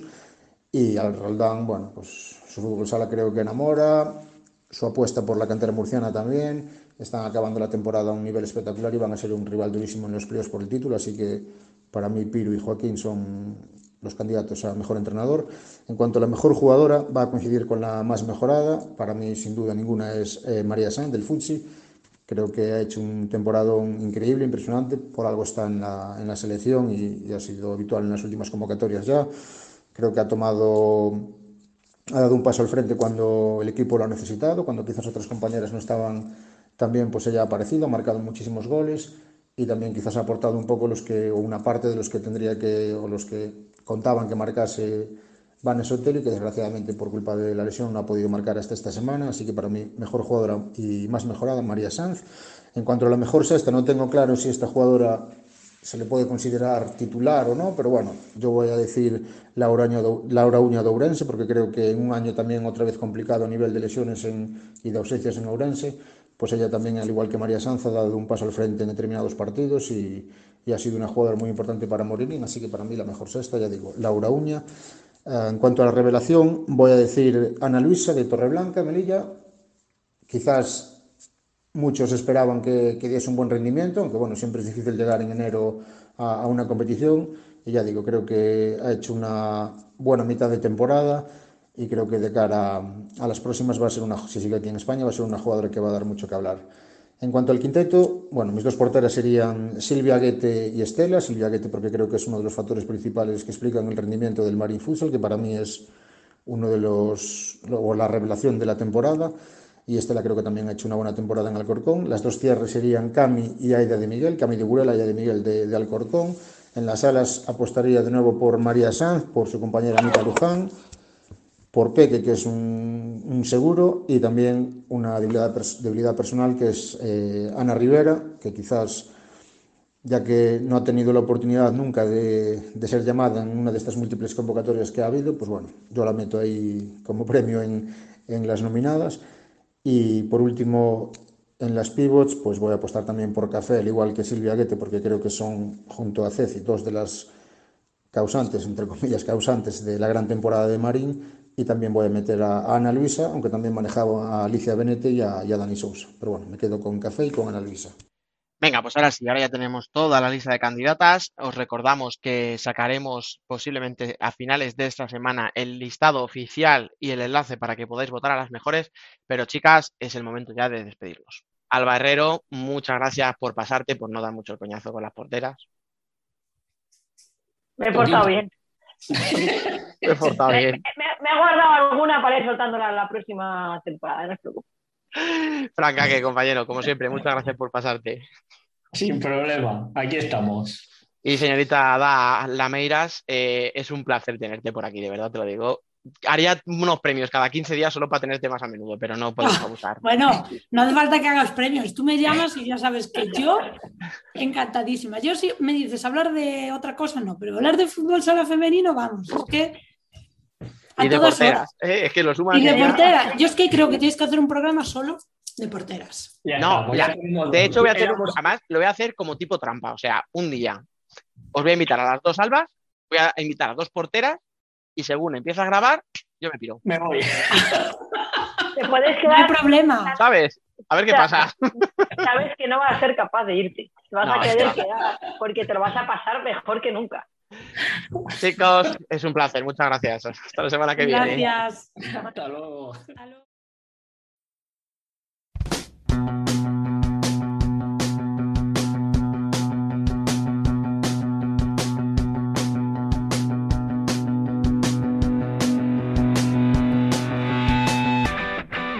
Pues ahora sí, tras un programa un poquito convulso, un poquito distinto de lo habitual, es hora de echar el cierre, de apagar las luces y de marcharnos. Esperemos que hayáis disfrutado de este programa número 34, como disfrutaremos nosotros grabando los sucesivos de aquí a final de temporada, que está cada vez más cerca. Nos vamos, chicos, no sin recordaros, como siempre, que podéis seguir la actualidad en nuestras redes sociales, podéis leernos en nuestra web fusalcorner.es podéis visitar nuestro canal de YouTube y suscribiros o charlar con nosotros en el mejor debate de Telegram. Volveremos el lunes que viene para analizar todo lo que ha sucedido y hacer previa de las semifinales tanto del masculino como del femenino. Hasta entonces, y como siempre, sed felices.